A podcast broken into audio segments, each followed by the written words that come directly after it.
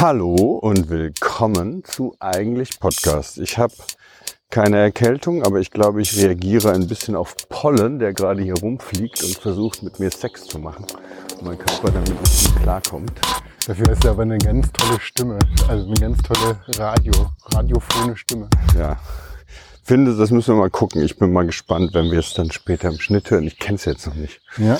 Ähm, wir können ja verschiedene Filter drauf tun. Dann wird es noch basaler. Und man ja, hört nicht immer mein, mein Schnaufen. Das hat mich bei den letzten Routen so ein bisschen gestört. Und dann äh, habe ich das gefiltert und dann klang das so, als ob ich im Studio stehe und die ganze Zeit schnaufe. das fehlt den Kontext. Aber ist ja interessant. Äh, Kontext. Eigentlich Nummer, was haben wir jetzt? Hast du angesagt, dass wir eigentlich Podcast gesagt. Eigentlich Podcast, ne? genau. Ähm, wir verlassen gerade die Zivilisation. Das war hier wahrscheinlich das letzte fossil verbrennende Gefährt, was uns vorbeifährt. Und ähm, ich heiße euch willkommen zur eigentlich Folge 26, die Flo heute moderiert. Und ich übergebe gleich an dich. Ja, du moderierst und ich erzähle. Okay, die Flo, Flo ist heute der Erzähler der eigentlich Podcast-Folge Nummer 26. Florian, ich weiß ja schon ein bisschen etwas, aber bin mal gespannt, wie du das jetzt anmoderierst. Die Latte ist hochgelegt. Ja, hallo auch von mir. Herzlich willkommen bei Eigentlich Podcast. Und anmoderieren möchte ich das, nachdem wir mit der letzten Folge, die äh, meine Geburtstagsfolge, wo äh, du mit Saal zusammen den, äh, das Geschenk vorbereitet hast und äh, es ist ja eine, nicht eine klassische eigentlich Folge, die ihr gemacht habt, tatsächlich mehrere Zeitsprünge in der Erzählung, mhm. was uns dann zu einer, ja, also wirklich einer Montage Kunst. also ich hätte einen toll. Damm geöffnet damit. Ja, ich fand auch, dass äh, das stimmt. Also ich fand es auch im Trailer war es drin, dann leider nicht mehr in der Folge, aber die erste Folge, in der wir zwar laufend reden, aber nicht beim Laufen reden. Nee, nicht beim Laufen reden. Wir machen uns das mit, äh, mit diesem ähm, Prinzip etwas einfacher, weil wir linear erzählen, linear schneiden und dann nicht montieren. Aber es hat dann nochmal so eine ganz neue Dimension eröffnet, die letzte Folge. Also nochmal vielen Dank ganz offiziell in, in diesem Format für dieses wunderbare Geschenk. Ich werde berichten von meinen Kimchi-Fortschritten. Noch habe ich den Topf ausgewaschen und er steht da. und eventuell ähm, ja, werde ich tatsächlich mal mit Sauerkraut probieren. Warum nicht? Ja, genau. Ähm, das war eigentlich Folge 25 und ich dachte, ich knüpfe ich knüpfe da an, äh, wo ich das letzte Mal mit eigentlich 24 aufgehört habe. Und was ich hatte das Gefühl, das Format hat dir gefallen. Und wir machen das ja quasi nur zum gegenseitigen Gefallen hier, unseren Podcast. Und dachte, du hast schon Stromgitarre 2. Ich mache jetzt wieder eine Märchenfolge. eine habe ich noch. Und äh, genau, diesmal ich mir, äh, bin ich etwas anders im, im Vorgehen. Also ich habe gemerkt, in der Postproduktion bei meiner Fuchsgeistergeschichte, dass äh, ich nicht der beste Vorleser bin beim Laufen. Und deswegen habe ich das Märchen vorproduziert und ähm, ich werde es nicht äh, aus dem Stand vorlesen oder beim Laufen vorlesen, sondern wir werden uns das Märchen, so viel sei geteasert, so absatzweise anhören. Ich werde es auch im Ganzen in der Folge verlinken und ich möchte mit dir so ein bisschen tiefer, dann jetzt nicht in verschiedene äh, Motive, wie das letzte Mal beim Fuchsgeistern, äh, diese, diese Fuchsgeister erörtern, sondern ich möchte, dass wir wirklich uns ein Märchen, ein klassisches Märchen, auch von den Brüdern Grimm, uns anhören und da so verschiedene Aspekte beleuchten, die uns aus, auffallen. Ja, und ähm, warum, also die Frage ist natürlich nach der Legitimation, warum können wir davon was erzählen? Ja, natürlich, weil es uns interessiert, aber mich interessiert vor allen Dingen dann in deinen Interpretationsansatz die ähm, psychotherapeutischen oder die psychologischen Aspekte, die in Märchen immer sehr ganz tief drin sind. Und ich selber, ich, glaub, ich, ich habe es, glaube ich, mal erwähnt, ich habe ähm, in den 90ern an der Humboldt-Uni Theaterwissenschaft und Kulturwissenschaft studiert. Das heißt, eine gewisse fachliche Legitimation kann ich davon ableiten, dass ich Textanalyse und Dramaturgie habe ich sehr viel gemacht und Filmwissenschaft auch. Ja, insofern so ein bisschen, so einen kleinen wissenschaftlichen Auftrag darf ich mir doch selbst generieren.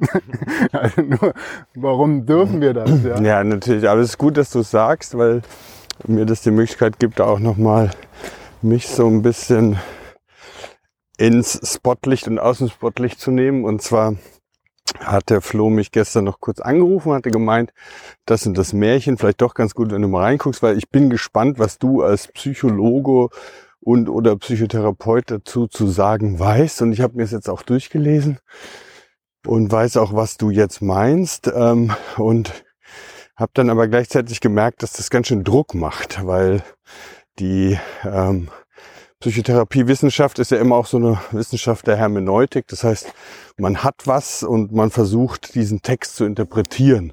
Also eine Interpretation des Textes, vielleicht eine Analyse auch des Textes, äh, vor allen Dingen aber auch äh, eine Deutung weiß ich gar nicht. Deutung ist natürlich in der Psychotherapie immer wichtig oder psychodynamischen Psychotherapie wichtig, dass man Dinge deutet. Aber bei der Deutung kommt ja dann auch schon immer das Individuelle des Therapeuten oder der Therapeutin rein. Ähm, aber ich habe gemerkt beim Text lesen, wenn ich das von weggreifen darf, dass ich gemerkt habe, dass diese Idee von Textinterpretation irgendwie auf drei Ebenen funktioniert.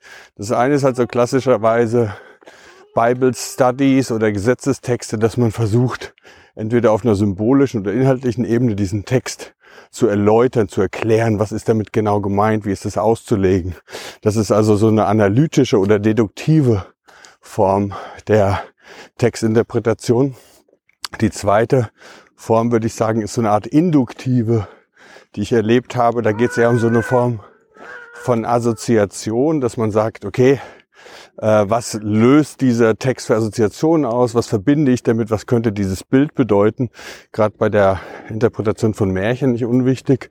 Und das Dritte fand ich interessant, noch so als eine Form von Kompass, was passiert da, habe ich überhaupt einen Zugang zu dem Thema oder nicht, ist so eine emotionale Reaktion auf den Text. Das wäre, ich weiß gar nicht, wie das hermeneutisch oder ob das schon phänomenologisch ist, aber dass man eben seine äh, inneren emotionalen Prozesse als Teil des Textes versteht und deutet. Die sind quasi verknüpft dann mit dem, was mir gegeben wird. Und das sind so Situationen, die man vielleicht kennt auch aus dem Horrorfilm. Wenn man einen Horrorfilm guckt, der einen wirklich ängstlich werden lässt oder wo man wirklich etwas äh, drin ist und, und reagiert auf den Film, auf die Story, auf die Effekte, oder ob man den einfach nur anguckt und nicht genau weiß, äh, wozu das geht. Also das sind so diese Sachen. Ich habe gemerkt beim Lesen, Hermeneutik sind für mich drei Teile geworden. Das eine ist deduktiv, von oben nach unten. Das zweite ist induktiv, assoziativ, Bilder erleben und verknüpfen. Und das dritte ist die emotionale Antwort auf das Material, die mir vielleicht dann einfach sagt, hier ist was oder hier ist für mich nix, ich sehe hier nix, hier brauche ich gar nicht suchen. Punkt. ja. Du merkst, ich habe viel Druck. Nee, ich merke schon und vielen Dank mit für diesen wissenschaftlichen Überbau. Der baut bei mir gerade den Druck auf. ich habe diese Einleitung gemacht, um uns ein bisschen so wissenschaftlich zu legitimieren. Die würde ich jetzt komplett wieder rausnehmen und sagen, wir sind ja einfach nur, eigentlich nur ein Format mit laufenden Reden und das, was uns interessiert und wo wir vielleicht so was gehört haben, ein gewisses Halbwissen haben, ein gewisses Wissen, Wissen auch haben dass wir das einbringen und auch auf der assoziativen Ebene eher behandeln. Also ich möchte jetzt nicht, dass wir uns da jetzt irgendwie so selber Druck machen. Wobei das ursprüngliche eigentlich Konzept schon auch war, dass wir immer dachten, was ist hier eigentlich los? Worum geht's eigentlich? Und das ist natürlich bei so einem hermeneutischen Ansatz mehr gegeben, als wie wir eigentlich auch manchmal ähm, benutzt haben als eine Form von Fokus, wo man sagt, was war dir eigentlich ja. am wichtigsten? Ja. Äh, also das eigentliche ist der Blick entweder dahinter, das machen wir heute ein bisschen, hinter das Märchen blicken oder eigentlich Podcast ist oft einfach auch nur von all dem, was ist eigentlich dein Lieblings-Tom Cruise-Film zum Beispiel. Genau, also so ein bisschen auch meine Fuchsgeister-Geschichte, wo ich dann als Kritik gehört habe, das ist doch viel zu lang die Einleitung gewesen und ich möchte dann irgendwie früher zum Märchen. Also da war vielleicht zu viel eigentlich drumrum gebaut, äh, Fokus dann eher so äh, shiftend, aber nicht so direkt, aber es ist schön, um was geht's denn heute eigentlich für ein Märchen? Ich möchte es vorwegnehmen. Na, das heißt, wir sind ja mittendrin. Der Eisenhans heißt das Märchen. Eisenhans aufgeschrieben und katalogisiert von den Gebrüdern Grimm. Und ich möchte jetzt auch nicht Gebrüder Grimm großartig vorstellen. Ich möchte nur so ein bisschen zeitlichen Rahmen abstecken. Also Jakob und Willem Grimm, zwei Brüder, haben äh, 1785 äh, geboren, der eine, und 1700, äh, 1859, 1863 sind die gestorben.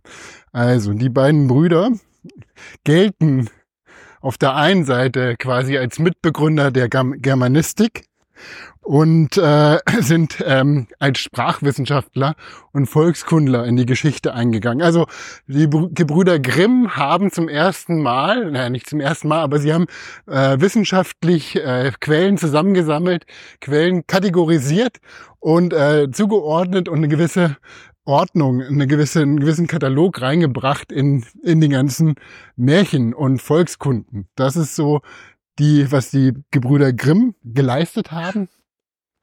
Genau, das, also wir werden nochmal in den Show Notes äh, dann die Wikipedia-Einträge, ich glaube, da kann man sich selber vertiefen, wie man will, in diese Thematik der Gebrüder Grimm. Es ist sehr spannend, also das ist dieses Zeitalter, wo Wissenschaft dann eben anfängt, sich in verschiedenen Gebieten auszuprägen, also Geistes- und Kulturwissenschaften, und wo eben ein gewisser Apparat geschaffen wird, um Sachen zu, ähm, zu ordnen und unterscheiden und wissenschaftlich untersuchbar zu machen. Also die Gebrüder Grimm haben ganz viele Märchen zusammengetragen, aufgezeichnet und versucht dann zu ordnen. Und das, was beim Eisenhans gibt, es zwei verschiedene Versionen. Eine von 1850 und eine von 1857 ist, glaube ich, die zweite.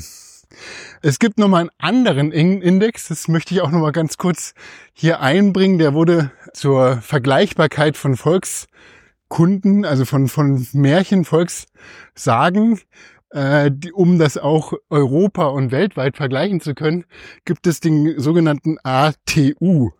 Das ist der Arne Thompson und Uther Index. Und ähm, das ist quasi über diese drei Personen, die verschiedene Herangehensweisen dann entwickelt haben, um Märchen zu kategorisieren, äh, gibt es diesen ATU-Index. Der wurde so das Anfang des 20. Jahrhunderts dann geschaffen. Und der Eisenhans hat den Index ATU 502. Und ich wollte nur mal ganz kurz vorlesen, was ist denn ATU? denn also um diese Begrifflichkeiten da mal, da mal aufzulesen, das ist ATU von 300 bis 750 sind die so Zaubermärchen, die sogenannten. Und die clustern sich dann nochmal in verschiedene Unterteile, wie zum Beispiel übernatürliche Gegenspieler, verzauberte Frau oder andere Verwandte, übernatürliche Aufgaben, übernatürliche Helfer, das ist übrigens der Eisenhans. Übernatürliche Helfer ist ATU 500 bis 599. Dann Zaubergegenstände, übernatürliches Können und Wissen, andere äh, übernatürliche Geschehnisse. Also ganz kurz mal um Geschmack zu bekommen, was in welcher in welcher Ordnung sich dann der Eisenhans bewegt. Und bei den übernatürlichen Helfer gibt's dann natürlich, das wird schon relativ konkret. Der Name des übernatürlichen Helfers, ein Monster enthüllt das Rätsel, die alten Spinnerinnen und so weiter. Also nur, um das mal anzureißen, in was für ein Feld sich das bewegt. So, der Eisenhans. Ich würde vorschlagen, dass wir jetzt zusammen in, mein, in meine Aufzeichnung reinhören und den ersten Absatz gemeinsam anhören und darüber uns dann unterhalten. Okay, Mitch? Ja, dass du, genau, aber dass du das äh, vorher aufgenommen hast, hast du ja. Habe ich schon gesagt, genau. Also, dann würde ich sagen, Jetzt mache ich da mal an. Der Eisenhans. Es war einmal ein König, der hatte einen großen Wald bei seinem Schloss. Darin lief Wild aller Art herum. Zu einer Zeit schickte er einen Jäger hinaus, der sollte ein Reh schießen, aber er kam nicht wieder. Vielleicht ist ihm ein Unglück zugestoßen, sagte der König und schickte den folgenden Tag zwei andere Jäger hinaus, die sollten ihn aufsuchen, aber die blieben auch weg. Da ließ er am dritten Tag alle seine Jäger kommen und sprach, streift durch den ganzen Wald und lasst nicht ab, bis ihr sie alle gefunden habt. Aber auch von diesen kam keiner wieder heim und von der Meute Hunde, die, mit, die sie mitgenommen hatten, ließ sich keiner wieder sehen. Von der, von der Zeit an wollte sich niemand mehr in den Wald wagen, und er lag da in tiefer Stille und Einsamkeit, und man sah nur zuweilen einen Adler oder Habicht darüber hinwegfliegen. Das dauerte viele Jahre, da meldete sich ein fremder Jäger, bei dem König suchte, seine, suchte eine Versorgung und erbot sich, den, in den gefährlichen Wald zu gehen. Der König aber wollte seine Einwilligung nicht geben und sprach, es ist nicht geheuer darin, ich fürchte, es geht dir nicht besser als den anderen, und du kommst nicht wieder heraus. Der Jäger antwortete, Herr, ich will's auf meine Gefahr wagen, von Furcht weiß ich nichts. Der Jäger begab sich also mit seinem Hund in den Wald. Es dauerte nicht lange, so geriet der Hund einem Wild auf die Fährte und wollte hinter ihm her. Kaum aber war er ein paar Schritte gelaufen, so stand er vor einem tiefen Pfuhl, konnte nicht weiter, und ein nackter Arm streckte sich aus dem Wasser, packte ihn und zog ihn hinab. Als der Jäger das sah, ging er zurück und holte drei Männer, die mussten mit Eimern kommen und das Wasser ausschöpfen. Als sie auf den Grund sehen konnten, so lag da ein wilder Mann, der braun am Leib war, wie rostiges Eisen und dem die Haare über das Gesicht bis zu den Knien herabhingen. Sie banden ihn mit Stricken und führten ihn fort in das Schloss. Da war große Verwunderung über den wilden Mann, der König aber ließ ihn mit in einen eisernen Käfig auf seinen Hof setzen und verbot bei Lebensstrafe die Türe des Käfigs zu öffnen und die Königin musste den Schlüssel selbst in Verwahrung nehmen. Von nun an konnte ein jeder wieder mit Sicherheit in den Wald gehen. Das ist jetzt der erste Absatz oder die erste, hm, ich sag mal so, der erste Bogen von der Geschichte, von dem Märchen, wo ganz viel schon gepflanzt wurde. Ja, ja, ja. Also ganz viel massive Motive wurden da, wurden da gepflanzt, ja. Und ähm, Magst du zuerst mal sagen, womit du ankommst oder soll ich? Ich würde, ich würde es so ein bisschen offen äh, halten. Ich würde dir Fragen stellen und du kannst ja dann dazu sagen, was, was dir dazu einfällt oder was du, was du denkst, was es sein könnte und dann könnten wir ja ein bisschen tiefer in bestimmte Sachen reingehen. Okay, gut. Also die Frage ist, es gibt diesen Wald. Was bedeutet oder wie würdest du diesen Wald erstmal so interpretieren? Das ist die Vagina. okay, du gehst direkt rein. Ja. Interessant. Warum? Naja, weil da ist dieser Wald, der liegt da so da und der König will einen Sohn. Also das ist jetzt, also das ist jetzt vielleicht, wie gesagt, ich habe jetzt einfach meiner Fantasie freien Lauf gelassen. Aber dieses Motiv erschließt sich für mich. Ist okay, wenn ich jetzt runterspule in Ja, fünf, natürlich. Ja. Also, der König will einen Sohn. Da liegt dieser Wald. Da schickt er seine Krieger rein, auch mit Hunden, aber nichts passiert. Ja, er kriegt einfach keinen Sohn. Die Königin wird nicht schwanger.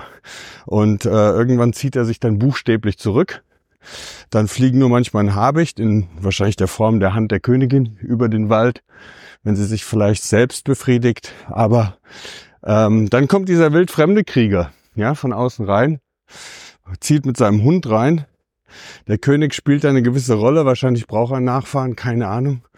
Aber auf jeden Fall in dem Moment, wenn dieser Krieger dann reingeht und der Hund äh, in diesem Wald und dann auch noch in diesen Sumpf, in dieses, weißt du, diese, diese schmoddrige Biomasse, die da einfach so alles, die ist so voller Leben und gleichzeitig aber auch so verboten und gefährlich und aber auch verführerisch. Der Hund stirbt, das ist quasi dieses, das wäre dann eben das Sperma in gewisser Form. Und dann ist die Königin schwanger. Und dann ist Lust kein Thema mehr, weil auf einmal kommt dann die Rolle der Königin, die Rolle des Königs. Die haben einen Nachfahren. Der lustvolle Sumpf wird trockengelegt. Unten im lustvollen Sumpf ist dieser schreckliche Mann. Und das ist eben dieses neue Leben, was sie gezeugt haben. Und ähm, dieses neue Leben wird angenommen von König und aber gleichzeitig nicht sehr, wie soll ich sagen, es ist nicht seins. Ja. Er sperrt das halt in Käfig, er kann nicht ohne, er kann nicht mit, er muss sich damit irgendwie arrangieren und übergibt aber die Verantwortung, dass es jetzt diesen Nachfahren gibt. Ich denke, die moralischen Implikationen seiner Frau in Form des Schlüssels. Also sie ist jetzt quasi verantwortlich, jetzt hat er einen Sohn. Ähm, es ist unklar, ob es seiner ist oder nicht. Er hat einen Befehl gegeben, aber es war ein fremder Krieger. Und dieser Nachfolge ist jetzt in einem Käfig für alle sichtbar und anwesend und gleichzeitig aber auch kontrolliert, weil auf eine gewisse Form unheimlich. Das war so meine erste. Okay. Wie kommst du darauf, dass äh, ein Kinder, ein unerfüllter Kinderwunsch dahinter steht? Ja, ich habe eher das Gefühl, also wenn du dir vorstellst, das Bild am Anfang, er schickt immer wieder halt Jäger in den Wald hinein, um halt äh, ja was was, was dort, die kommen aber nicht zurück. Also es war alles sinnlos. Also Jäger rein in den Wald, rein in den Wald, rein in den Wald, rein in den Wald und es kommt und kommt nichts raus. Ja? Und dann irgendwann sagt er, okay, das war's. Das wird nichts mit uns. Okay. Das ist ja wohl auch nicht unüblich. Das weiß ich aber nur quasi aus, keine Ahnung woher, aber das ist, dass wenn es kein Nachfahren in Königsreichen also gab, dann war es immer die Frau und nie der Mann. Also das war dann irgendwie auch wohl so ein Thema, dass die Fruchtbarkeit bei aristokratischen Modellen, in denen halt die Nachfolge auch eine Frage von Macht darstellt, da war es dann immer wohl auch so, dass die Frau verantwortlich war. Okay, also es wird aber explizit in dem Text nicht gesagt. Nee, ja, gar nicht. Kommt ja dann später in dem Text dann noch ein Junge vor, der schon da ist, wie auch immer. Aber tatsächlich, es gibt, es gibt einen Interpretationsansatz, den ich irgendwo da mm, in der Vorbereitung gelesen habe. Ja. Dass es gibt quasi so die Idee, ich weiß nicht mehr von wem das ist, also können wir nochmal in Wikipedia Artikel war das, glaube ich, erwähnt. Äh, die Idee, dass diese Eisenhans am Grunde des Pools. Dass der Eisenhans heißt, das wissen wir noch gar nicht. Das ist ja auch erst später. Aber okay, der Eisenhans am Grunde des Pools, das wird dann der Eisenhans, das erfahren der, wir später. Der wird dann zum einen, also weil er rostig und so weiter, diese rote Farbe hat, dass ähm, der so der schwarze Zwilling ist von dem anderen Sohn. Ah, okay. Also das ist so so eine gewisse, also quasi so das Negative, die negative Energie, dann in einem, es ist auch so ein wiederkehrendes Motiv, mhm. dass man das in so ein so ein Zwilling, also ist fast wie so ein Cronenberg-Plot, ja, die Brut oder so, dass man das dann so subsumiert in diesen ja in diese Figur und dann den anderen Sohn hat, ja, der erstmal so strahlend ist. So, aber aber das will ich nur ich will also ich finde den an also daran habe ich überhaupt nicht gedacht so, hm. aber äh, es ist absolut legitim da so in die Richtung das zu interpretieren. Ich möchte noch mal einen anderen Ansatz. Aber ich möchte auch noch ganz kurz dazu sagen, weil wir sind ja eigentlich ein Filmpodcast. Ähm, weil es kommen natürlich immer Assoziationen auf. Du hast jetzt schon gerade Cronenberg gesagt, also dieses dieses äh, so ein Biomonster, ne, was da irgendwie geschaffen wurde. Und ich denke jetzt natürlich an, hatte ich auch schon mal referenziert, an äh, Spielbergs AI, ne, wo halt dieses erste Kind ist dieser Roboter, dieser künstlich geschaffene.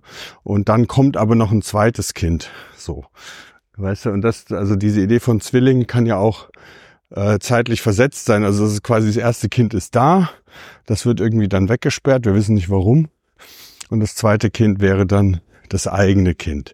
Ich bleib gerade mal so ein bisschen bei meiner Sache, weil ich finde es vor dem Hintergrund des kommenden Märchens, was noch kommt, halt auch wichtig, weil ich finde, dieses Monster ist so ein bisschen dieses, die Geister, die ich rief. Also der sperrt da schon was weg, weil er weiß, ich habe Leben in die Welt gesetzt und ich habe da irgendwie einen Plan mit, aber kontrollieren kann ich es nicht. Okay, ich will, ich will nochmal so einen anderen Aspekt reinbringen. Also mhm. so, der ist äh, ziemlich, der ist eigentlich ziemlich offensichtlich in dieser Geschichte drin. Nämlich es, also diese, äh, es geht um die Trockenlegung des Sumpfes. Das ist ja eigentlich ein unglaublich zivilisatorischer Schritt. Ja, also das heißt, warum werden Sümpfe trockengelegt? Natürlich kannst du dann halt, es gibt diesen ganzen Morast, es gibt diese versunkenen Leichen, bla bla bla, aber es gibt, ein, äh, es gibt einen wirtschaftlichen Grund, warum man anfängt, Sümpfe trocken zu legen. Und ähm, das ist, kannst du vielleicht denken, worauf ich hinaus will? Ja, Landerschließung. äh, Land und vor äh, allen Dingen Landwirtschaft anbauen. Wirtschaft, aber generiert aus dem Namen Eisenhans. Es geht quasi um die, Ach, das Torf für Feuer, oder? na, genau, es geht quasi um dieses neue äh, Metallzeitalter Eisen, ja, also ah, okay. ne, Eisenhans, Eisen, Eisen, davor war das Bronzezeitalter, jetzt mache ich wieder so einen kleinen Sidekick in Richtung Metallzeitalter. Also Bronze war davor, Bronze ist im Vergleich zu Eisen wesentlich weicher. Äh, Das Eisenzeitalter hat in Europa und auch in Asien so etwas äh, versetzt angefangen. Also man zählt, glaube ich, in Europa so ungefähr 1300 vor Christi bis Niedergang der Antike 400 nach, also bis das Römische Reich dann quasi untergeht. Ne? Römische Reich hat auch ganz viel eben äh, seine Macht eh auf diesen auf diesen Eisen, auf die Industrialisierung des Eisens dann aufgebaut. Ne? Also du hast ja selber schon mal die Geschichte erzählt, dass äh, diese Umweltwirkungen, ne? da hast du erzählt, äh, dass tatsächlich ein Text, den ihr in der Schule gelesen habt und der Lehrer hat euch gefragt, was meint ihr von wann der Text ist? Da geht's um die Abtragung von einem Wald. Kannst du Ja. dich daran erinnern? Ja, ja, es ging äh, darum, da wurde beschrieben in dem Text, ähm, wenn wir nicht jetzt aufhören, die Wälder zu fällen, dann wird aufgrund der Erosion, also das Regenwasser spült einfach die ganze Erde weg und dann bleiben nur noch die blanken Felsen. Und äh, wie wir das wieder reversibel machen könnten, nämlich die Erde wieder auf die Berge hochtragen, da haben wir echt keinen Plan für. Also so, ein, so eine Sache, wo man dachte, ja gut, das vielleicht jetzt aus den 80er Jahren oder was weiß ich, 1980er Jahren, ne, so, ein, so, ein, so ein holistisches Gefühl von einem ökologischen Gefüge ähm, über die ja, Wälder, Abforstung, Erde rutscht ab. Aber es war wohl aus der Zeit, äh, in der um die Stadt Rom vor etwa 2000 Jahren äh, wegen Schiffen, glaube ich, äh, die ganzen Bäume gefällt wurden und Ja. dann die Berge. Also auch nicht wegen Erodierten. Schiffen, sondern auch wegen Schiffen, aber vor allen Dingen, und das ist so das Eisenzeitalter, verbraucht wesentlich mehr Kohle, also Holz, um äh, aus diesen Eisen, aus diesen Erzen dann das Eisen zu gewinnen. Also man äh, Bronze hat, braucht halt weniger Temperatur, um das zu veredeln, zu raffinieren, äh, während Eisen braucht halt viel höhere Temperaturen. Das heißt, diese Trockenlegung des Sumpfes ist eigentlich ein zivil- zivilisatorischer Akt, um dann in das nächste Zeitalter zu kommen. Also in die nächste Metallzeit dann aufzusteigen. Aber gleichzeitig wird ja in dieser, in diesem Kulturschritt, wird ja ganz massiv in die Natur eingegriffen, ne? Hm. Und es bleibt, und, und das ist so meine Interpretation, es bleibt am, am Pfuhl, ja, am Grund des Pfuhls, dann in dem Moment, wenn man das trockenlegt, bleibt dann die, die personalisierte Natur als als eine, als eine Art Charakter zurück, ja, was dann der Eisenhans ist. Ne? Und ich möchte es so ein bisschen vergleichen mit einem, auch ein Märchen, aber aus dem asiatischen Bereich, nämlich äh, Shihiro. Kennst du die äh, Shihiro-Reise ins Zauberland Ja. von Studio Ghibli? Sie arbeitet auch ähm, in einem in einer Badeanstalt, wo die ganzen Götter kommen, sich baden lassen. Dann kommt da dieser eine Flussgeist, ja. Hm. Und der Flussgeist, ähm, den muss sie dann schruppen. Er kriegt dann das Los zugeworfen, dass sie ihn dann reinigen muss. Und in diesem Reinigungsprozess findet sie dann irgendwo in diesem Flussgeist, alle haben Angst und Respekt vor ihm. Das ist so eine riesen, so eine gemorfte Masse, die dann reinwuppert.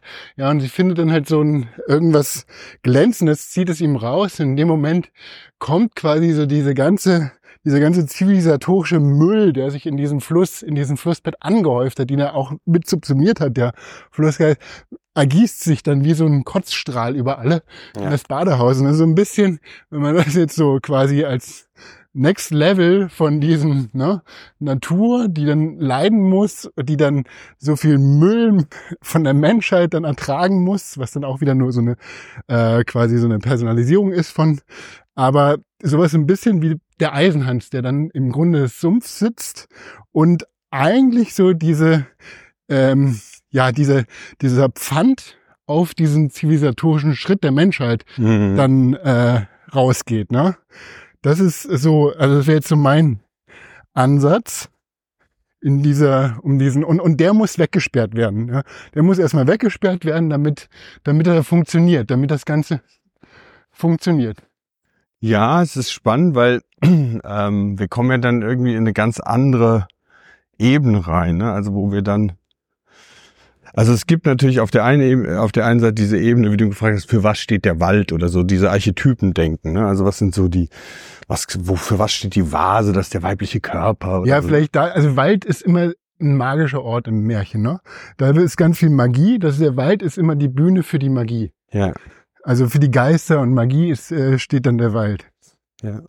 Und ich kann das total annehmen, so als Geschichte mit der Zivilisation, das Trockenlegen, das äh, urban machen, das äh, und gleichzeitig finde ich, wird's dann auch wirklich ein bisschen trocken. Ich finde jetzt diese Vagina-Idee erstmal spannend. Es ist, ist ja weder das eine noch das Genau, andere. das, also, es geht ja nicht um glaube, richtig falsch, jetzt- sondern nee, es genau, geht um es geht einfach so, was, was verbinden wir und was lesen wir da rein? Und ich finde halt, also, also im ja, Prinzip ist es die Die Hermeneutik, ne? die Hermeneutik ist das perfekte Feld für ChatGPT.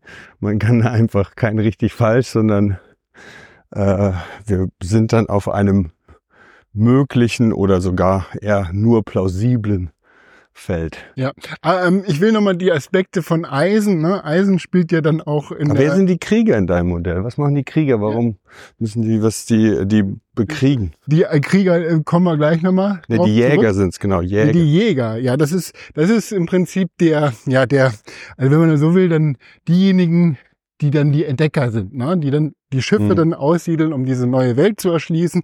So ein bisschen dieser Explorer, ne? die dann halt gucken, nicht zurückkommen. Und auch diese, also diese Haptik, die dahinter steht. Ne? Mhm. Das ist erstmal der im Sumpf, wenn du im Sumpf bist, dass du halt festgehalten wirst. Ne? Die Hand kommt raus. Das ist ja ein unglaublich archaisches Bild, ja, Mhm. aber auch gleichzeitig so nachvollziehbar, weil ich kann mir vorstellen, dass dann wirklich, äh, also du hast dieses Gefühl, wenn du im Sumpf bist, dass du festgehalten wirst von unten und dann untergehst. Also das ist halt ein, ein Ort, sicherer gemacht wird für die Menschen. Ne? Das ist ja so, also es ist vorher Magie, es ist aufgeladen, es ist unsicher, aber dann mit der, mit der Eroberung des Gebietes dann aber auch eine gewisse Sicherheit und auch eine Lebensverlängerung mit drin ist. Ne? Mhm. Ist ja sowieso, Zivilisationsgeschichte ist ja immer lebensverlängernd, so wie dann halt, keine Ahnung, das Plastik dafür eingeführt wurde, dass halt nicht so viele Lebensmittelvergiftungen passiert sind. Ne? Also es ist ein signifikanter Anstieg, dass weniger Menschen an Lebensmittelvergiftung gestorben sind mit der Einführung der Plastikverpackung. Mhm. Also ne, du hast dann schon so eine gute Absicht, was zu machen, aber gleichzeitig dieser Impact, der dann das ganze Weltklima umstürzen lässt, ne? der dann also auf die Spitze getrieben von der. Ja, verkürzt gesagt, der stets das Gute will und das Böse schafft. Genau, ja. Also ich würde jetzt, äh, ich würde jetzt den zweiten Absatz uns vorlesen lassen von mir selber. mhm. Okay? Ja. Der König hatte einen Sohn von acht Jahren, der spielte einmal auf dem Hof und bei dem Spiel fiel ihm sein goldener Ball in den Käfig. Der Knabe lief hin und sprach, Gib mir meinen Ball heraus. Nicht eher, antwortete der Mann, als bis du mir die Türe aufgemacht hast. Nein, sagte der Knabe, das tue ich nicht, das hat der König verboten, und er lief fort. Am anderen Tage kam er wieder und forderte seinen Ball. Der wilde Mann sagte, öffne mir die Türe. Aber der Knabe wollte nicht. Am dritten Tag war der König auf die Jagd geritten, da kam der Knabe nochmals und sagte, wenn ich auch wollte, ich kann die Türe nicht öffnen, ich habe den Schlüssel nicht. Da sprach der wilde Mann, er liegt unter dem Kopfkissen deiner Mutter, du kannst ihn also holen. Der Knabe, der seinen Ball wieder haben wollte, schlug alles Bedenken in den Wind und brachte den Schlüssel herbei. Die Türe ging schwer auf und der Knabe klemmte sich den Finger. Als sie offen war, trat der wilde Mann heraus, gab ihm den goldenen Ball und eilte hinweg. Dem Knaben aber war Angst geworden und er schrie und rief ihm nach, Ach, wilder Mann, geh nicht fort, sonst bekomme ich Schläge. Der wilde Mann kehrte um, hob ihn auf, setzte sich ihn auf den Nacken und ging mit schnellen Schritten in den Wald hinein. Ja, also ne, jetzt ähm, die Frage ist, was passiert da für dich in diesem Absatz? Ja, ich habe natürlich meine Hausaufgaben vorher gestern noch so schnell gemacht beim Hören und frei assoziieren, einfach mal loslassen. Und für mich ist halt dieser wilde Mann und der kleine Sohn ein und dieselbe Person. Also die sind quasi, und da spricht natürlich auch der Psychodynamiker, die sind quasi in einem Organismus drinnen. Und da steht, muss man natürlich dann auch benennen, da steht dann natürlich der wilde Mann steht halt für das Potenzial, aber auch für Libido, für Triebe, für Sexualität, für Körperlichkeit, für Leibhaftigkeit, für Säfte, die fließen. All diese Mächte, die halt so eingedämmt werden müssen. Und gerade eben in diesem achtjährigen kleinen Jungen, der hat so eine Goldkugel, da bin ich mal gespannt, weil ich kann diese Goldkugel. Und äh, das, das ist wieder so ein Märchensymbol, da bin ich gespannt, was du mir dazu sagen wirst. Also, das heißt, da ist äh, dieser achtjährige Junge und dieser Anteil von ihm, diesem Käfig, den er nicht rauslassen darf, ja, es ist verboten. Der König, das wäre jetzt in der Psychodynamik sozusagen das Über-Ich, also das Gesellschaftliche. Du kannst jetzt nicht den Käfig aufmachen und diesen wilden Mann immer rauslassen. Wenn das alle machen würden, dann bricht hier alles zusammen. Das heißt, man ist dann eben über dieses Über-Ich irgendwie auch so ein bisschen gedämmt und eingebremst und erst wenn der König weg darf, darf der wilde Mann raus. Aber auch dann also das mit dem acht Jahre alten Sohn, das wird später dann noch eine Frage für mich eher, aber da kommen wir dann nachher drauf. Weil mit der Königin der Schlüssel, also auch da ist es eigentlich relativ platt, der Schlüssel, wenn wir den Schlüssel von unter dem Kissen der Königin in die Hand bekommen, dann kommt der wilde Mann raus, ist ja sehr ödipal. Ne? Ödipal heißt halt quasi, okay, König ist weg, nimm den Schlüssel, raus mit dem Mann ja, beziehungsweise rein mit dem Mann wäre natürlich dann der Ouch, ja. Geschlechtsakt, der eiserne Schwanz und der eiserne Hand sind da sehr nah ähm, mit der Mutter. Das wäre so dieses ödipale Dreieck. Der König, Kastrationsangst, der reguliert und wenn der weg ist, dann begehrt aber der Sohn seine Mutter. So, jetzt ist es aber so, dass bei acht Jahren sind wir eigentlich schon äh, jenseits der ödipalen Phase. Da sind wir dann schon eben in einer, ähm, in einer anderen Zeit. Also ich weiß nicht, das passt jetzt so nicht genau, aber ansonsten bietet sich halt an, das wie so eine ödipale Phase zu verstehen. Der Junge spielt mit seinem Ball, so, möchte irgendwie mehr, ja, wird die ganze Zeit von unten, von, dem, von diesem, was er auch ist, nämlich von diesem wilden Mann, gelockt. Und erst wenn der König weg ist, dann holt er den Schlüssel, dann lässt er den Mann raus und danach ist dann aber irgendwie so, oh Mann, ey, was habe ich getan? buchstäblich Mann, was habe ich getan? Und ähm, was mich aber verwundert, ist eben diese Sache, der achtjährige Junge wird dann mitgenommen von dem wilden Mann. Ne? Zuerst will der wilde Mann weg und dann sagt er, hey, stopp, lass mich nicht alleine. Interessant, ne? weil ich glaube, auch da ist es so ein bisschen dieses Gefühl für mich, die sind eins. Und dann nimmt er den mit und haut mit ihm ab. Und das finde ich ein tolles Bild. Also da wird einem so richtig, da hat man auch so ein Bild von so einem kleinen Kind, was man auf den Arm nimmt und losrennt und das quietscht vor Vergnügen und Angst gleichzeitig. Ja.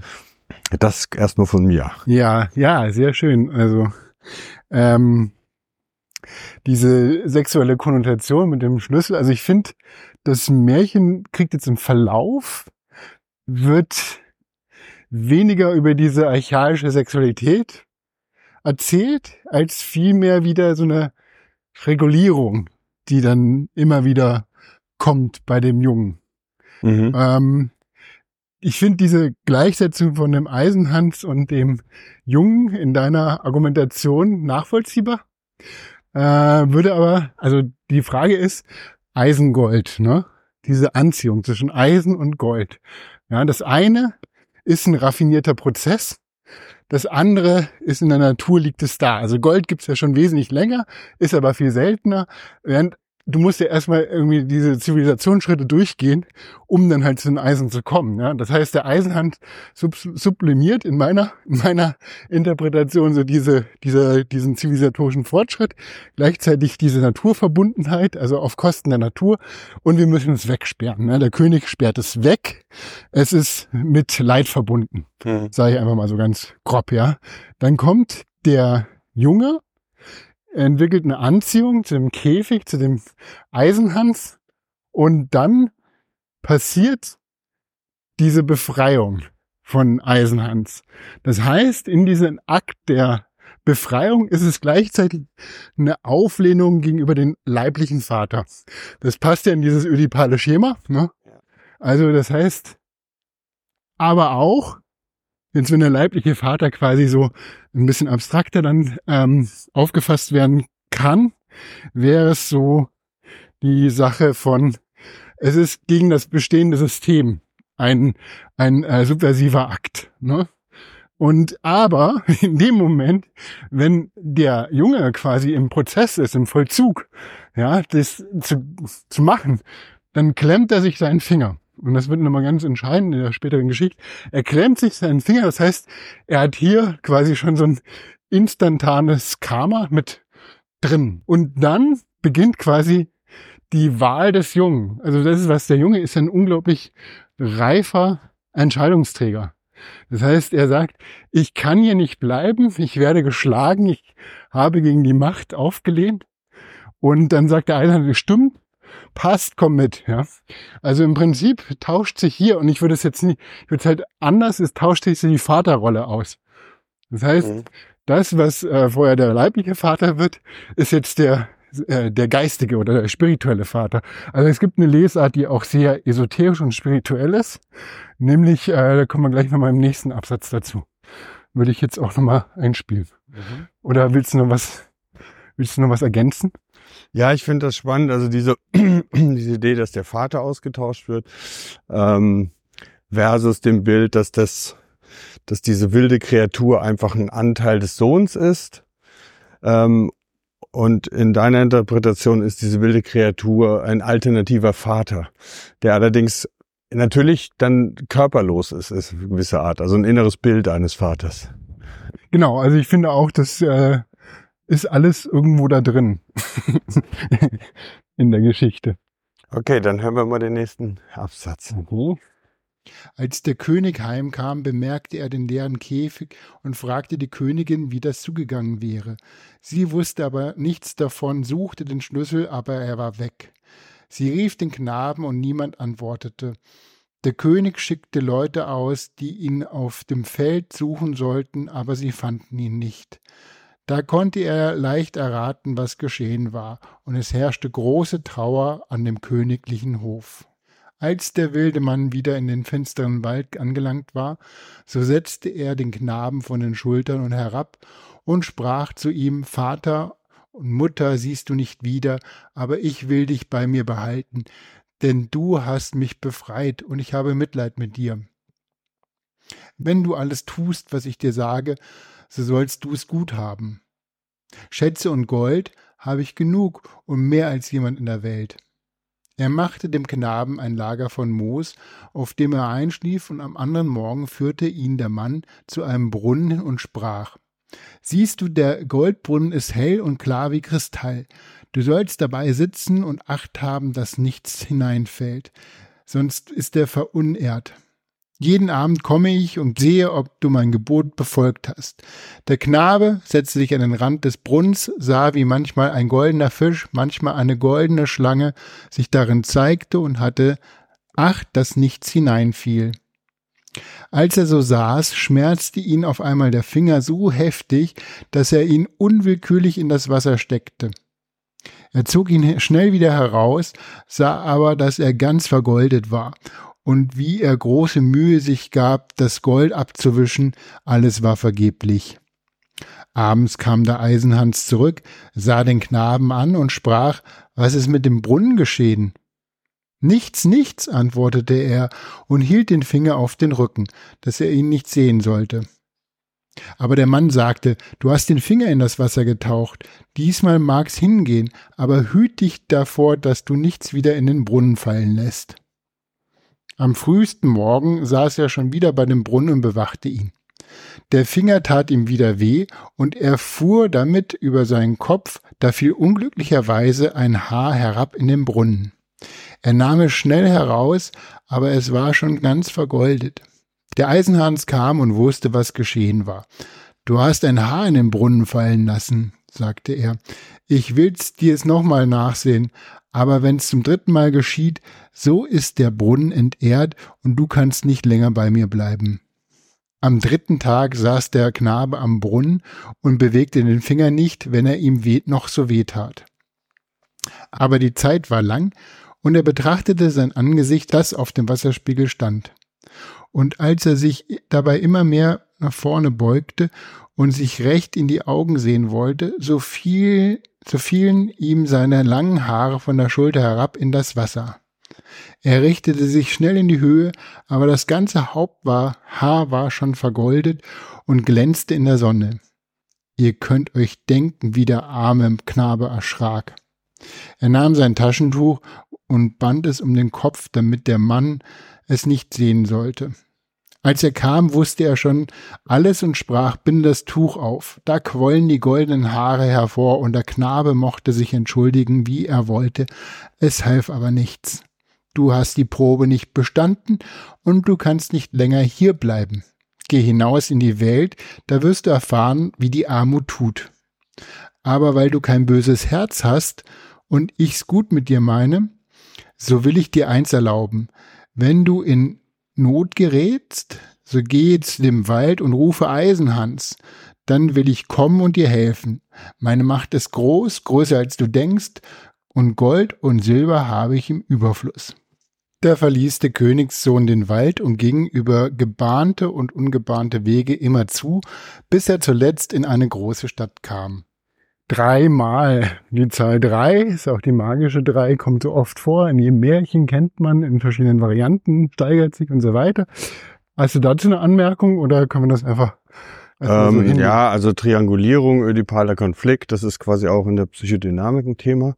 Aber das gehört jetzt hier nicht hin. Die Zahl drei in Märchen, ich habe es nie verstanden. Genauso, und das hatte ich vorhin vergessen zu fragen, die goldene Kugel, die ja immer wieder ja. auch vorkommt, ähm, die habe ich auch nicht verstanden, aber ähm, weil ich habe mich dann auch nie belesen. Auch da wieder gibt es bestimmt plausible Bilder. Drei, nehme ich mal an, hat auch religiöse Spuren vielleicht, weil das ist jetzt ja schon so ein christlich-römischer Kulturpool, aus dem diese Märchen kommen. Ähm, sag's mir.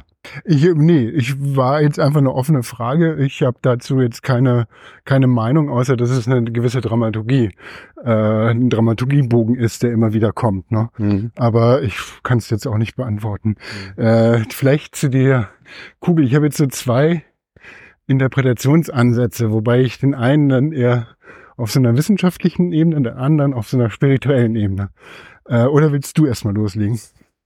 Na, die Kugel kommt jetzt ja nicht mehr vor. Vielleicht äh, ist es jetzt auch zu spät. Das war ja in der letzten, im letzten Abschnitt. Wir sind jetzt ja bei was Neuem. Es geht um Gold auch, aber es geht ja nicht mehr um die Kugel. Ich denke, wir machen einfach weiter.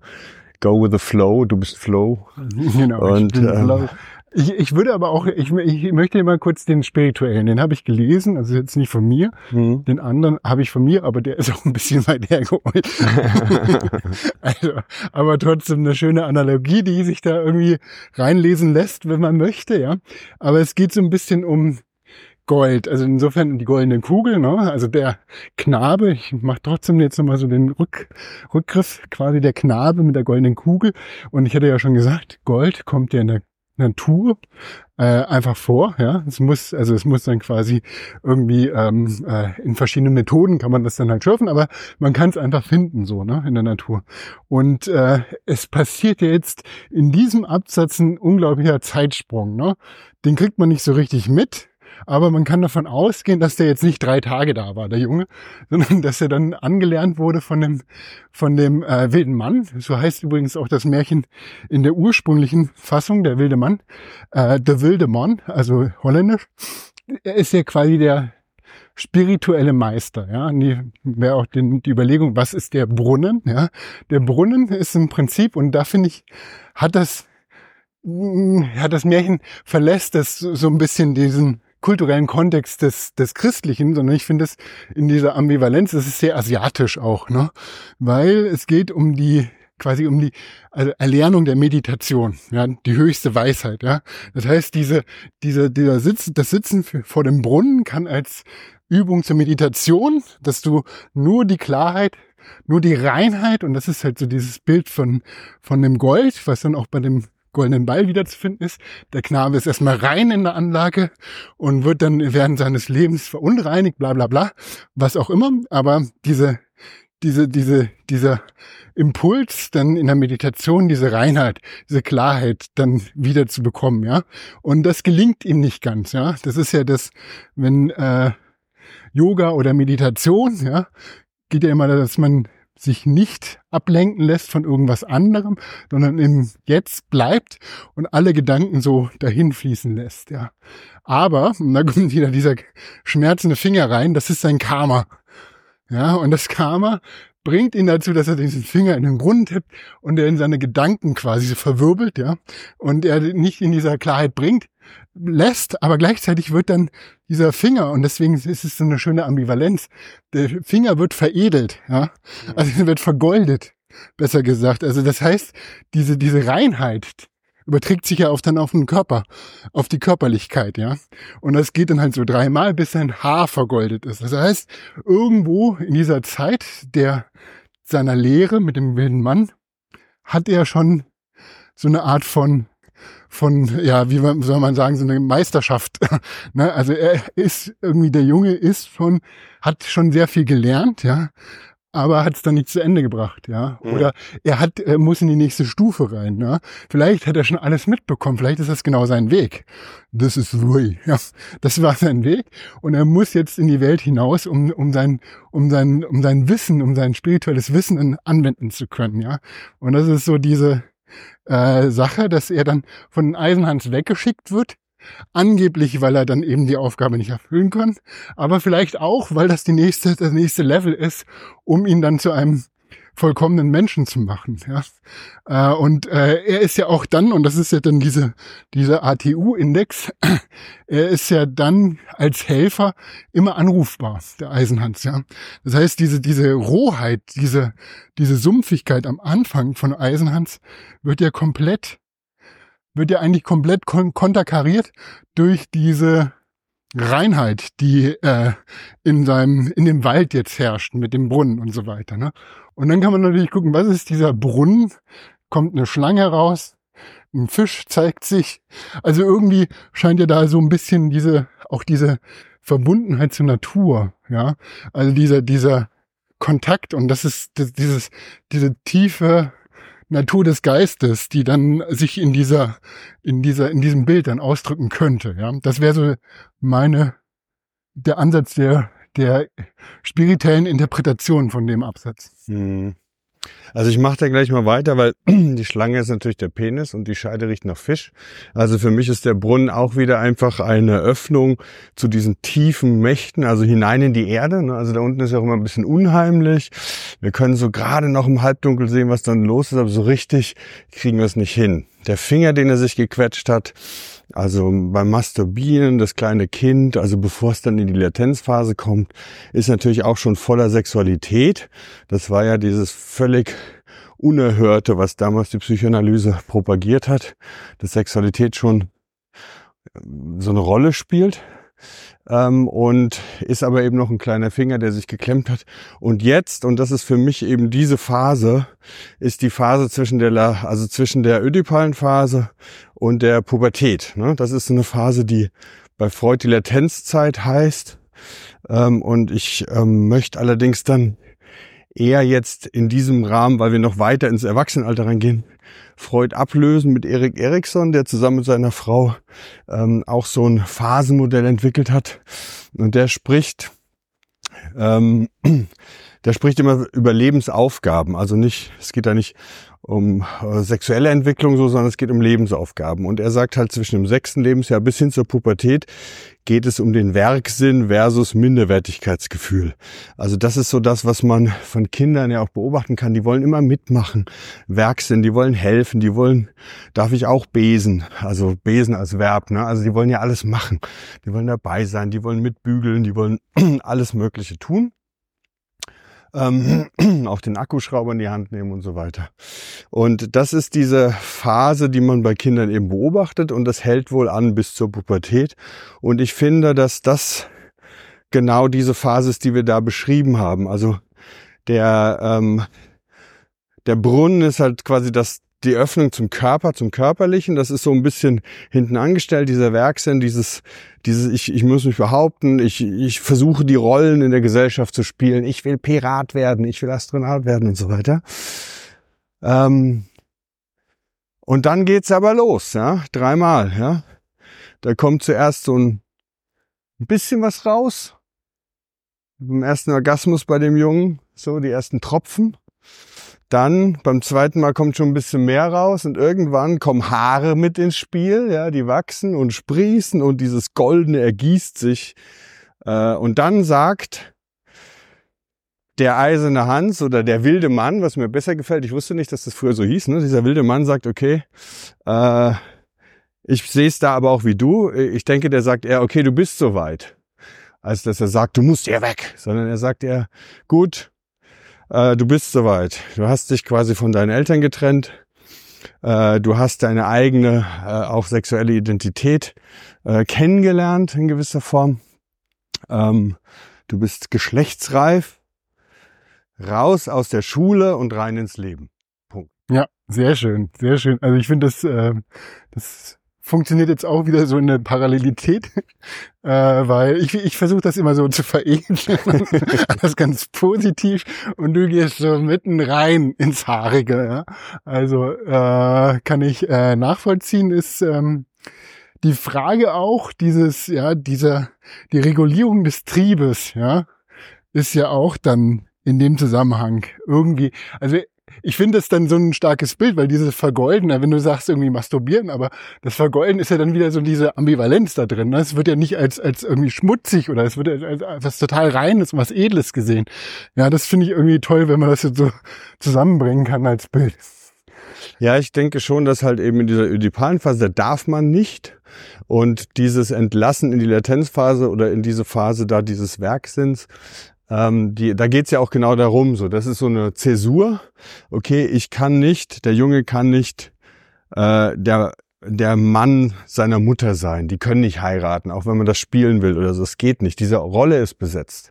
Man kann aber ganz viele andere Rollen ausfüllen und kann sich darin finden und unmerklich parallel wächst eben das Körperliche mit und dann eben diese Geschlechtsreife und da wird dann eben aus dem Jungen der Mann und ja. der wird aus der Schule entlassen und geht dann in das Leben. Ja. Ja, also das ist, äh, äh ich will auch nochmal ein, ein Werk quasi hier mit nennen von Robert Blei, der Eisenhans, nee, der heißt nur Eisenhans, das ist so Anfang der 90er geschrieben. Robert Blei ist ein quasi so ein, wie soll man das sagen, so ein neuer Vertreter der ähm, quasi wieder wiederfindenden Männlichkeit, ja, die äh, seine, ich, ich fasse das jetzt ganz schnell zusammen, aber seine These war dann halt, dass er dann äh, in diesem ganzen Hippietum, dass da die Männlichkeit irgendwo verloren gegangen ist in der Kultur und äh, er hat dann quasi eine Bewegung gegründet, dass, um halt diese Wiederentdeckung des Männlichen dann halt auch äh, zu zeigen. Und da ist Eisenhans ein ganz zentrales Werk,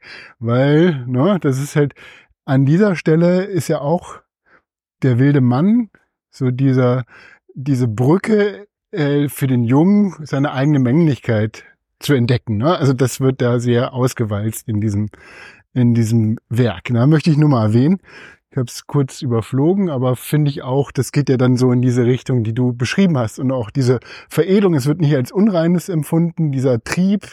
Man muss wieder zu den Trieben stehen, man muss zu seiner Männlichkeit stehen. Und wenn man das verantwortungsvoll in die Welt bringt, dann wird die Welt eine bessere. Ja, aber gleichzeitig ist da wieder so ein ganz konservatives Rollenbild dahinter. Ne? Mhm. Das ist so, glaube ich, ein ganz, äh, kann man, kann man auch da rein interpretieren. Aber ich habe noch einen anderen. Ist ja? ganz kurz, aber das würde ich, also ich kenne diesen Text nicht, aber so wie du es umfasst hast, wäre das dann wirklich eine Form der Schule. Ne? Also dass, dass der Junge entflieht dem Über-Ich, dem Vater und mit der Mutter und alles, das lässt er so hinter sich und bindet sich an sich selbst. Also ist ja immer noch, ich bleib dabei, das ist eine und dasselbe, der wilde Mann und der kleine Junge äh, und lernt quasi seinen wilden Mann, die lernen sich so kennen, ja, also die begegnen sich, die reden miteinander, aber er ist auch irgendwie alleine und, und er kommt aber in so eine Form von Gewahrsein, dieses Wilde zuzulassen, was letztendlich dazu führt, dass er wirklich in voller Lust auch irgendwie die Haare gold macht. So, das passt ja eigentlich ganz gut zu so einem anderen Konzept von Schule, wo es nicht um die Bildung für die Gesellschaft geht, eine Form der Ausbildung, sondern eben so eine inner, innerer Wachstum, Entfaltung. Ja, und auch nicht mehr um die Regulierung oder diese ganze, die Schaffung von, von Kultur eben zur Unterdrückung der Triebe, sondern auch irgendwo diesen Trieben einen Platz in der Gesellschaft dann zuzulassen. Ne? Das wäre dann so der Next Level. Vielleicht ist dann auch der Eisenhans derjenige, der diesen Kanal überhaupt legen kann. Ja? Mhm. Äh, und das, das wäre jetzt, ich weiß jetzt nicht, in welcher ähm, psychotherapeutischen Schule das anzuordnen wäre, aber es gibt sicher so einen Ansatz, dass man so dieses Archaische, das Wilde irgendwo zulassen kann und wenn das entsprechend äh, in der Gesellschaft reguliert und akzeptiert ist, dann ist es für alle besser. So, ne? Weiß ja. ja, vielleicht mache ich in der nächsten Folge mal Gestalttherapie, was ich ja auch gut kenne, weil da ist, geht es eher um inneren Wachstum und weniger um die Beseitigung von, von, von äh, psychischen Störungen. Man spricht weniger von Störungen, mehr über Entfaltung, Wachstum und so. Das passt vielleicht ganz gut. Vielleicht bereite ich da mal was vor. Ja, das ist eine gute Idee. Also würde auch jetzt quasi thematisch dann dazu passen. Ein anderer Ansatz äh, oder ein Bild, was ich da wiederfinde, oder? das ist so, so Eisengold, die Beziehung auf so einer ganz physikalischen Ebene. Kannst du dir da was vorstellen?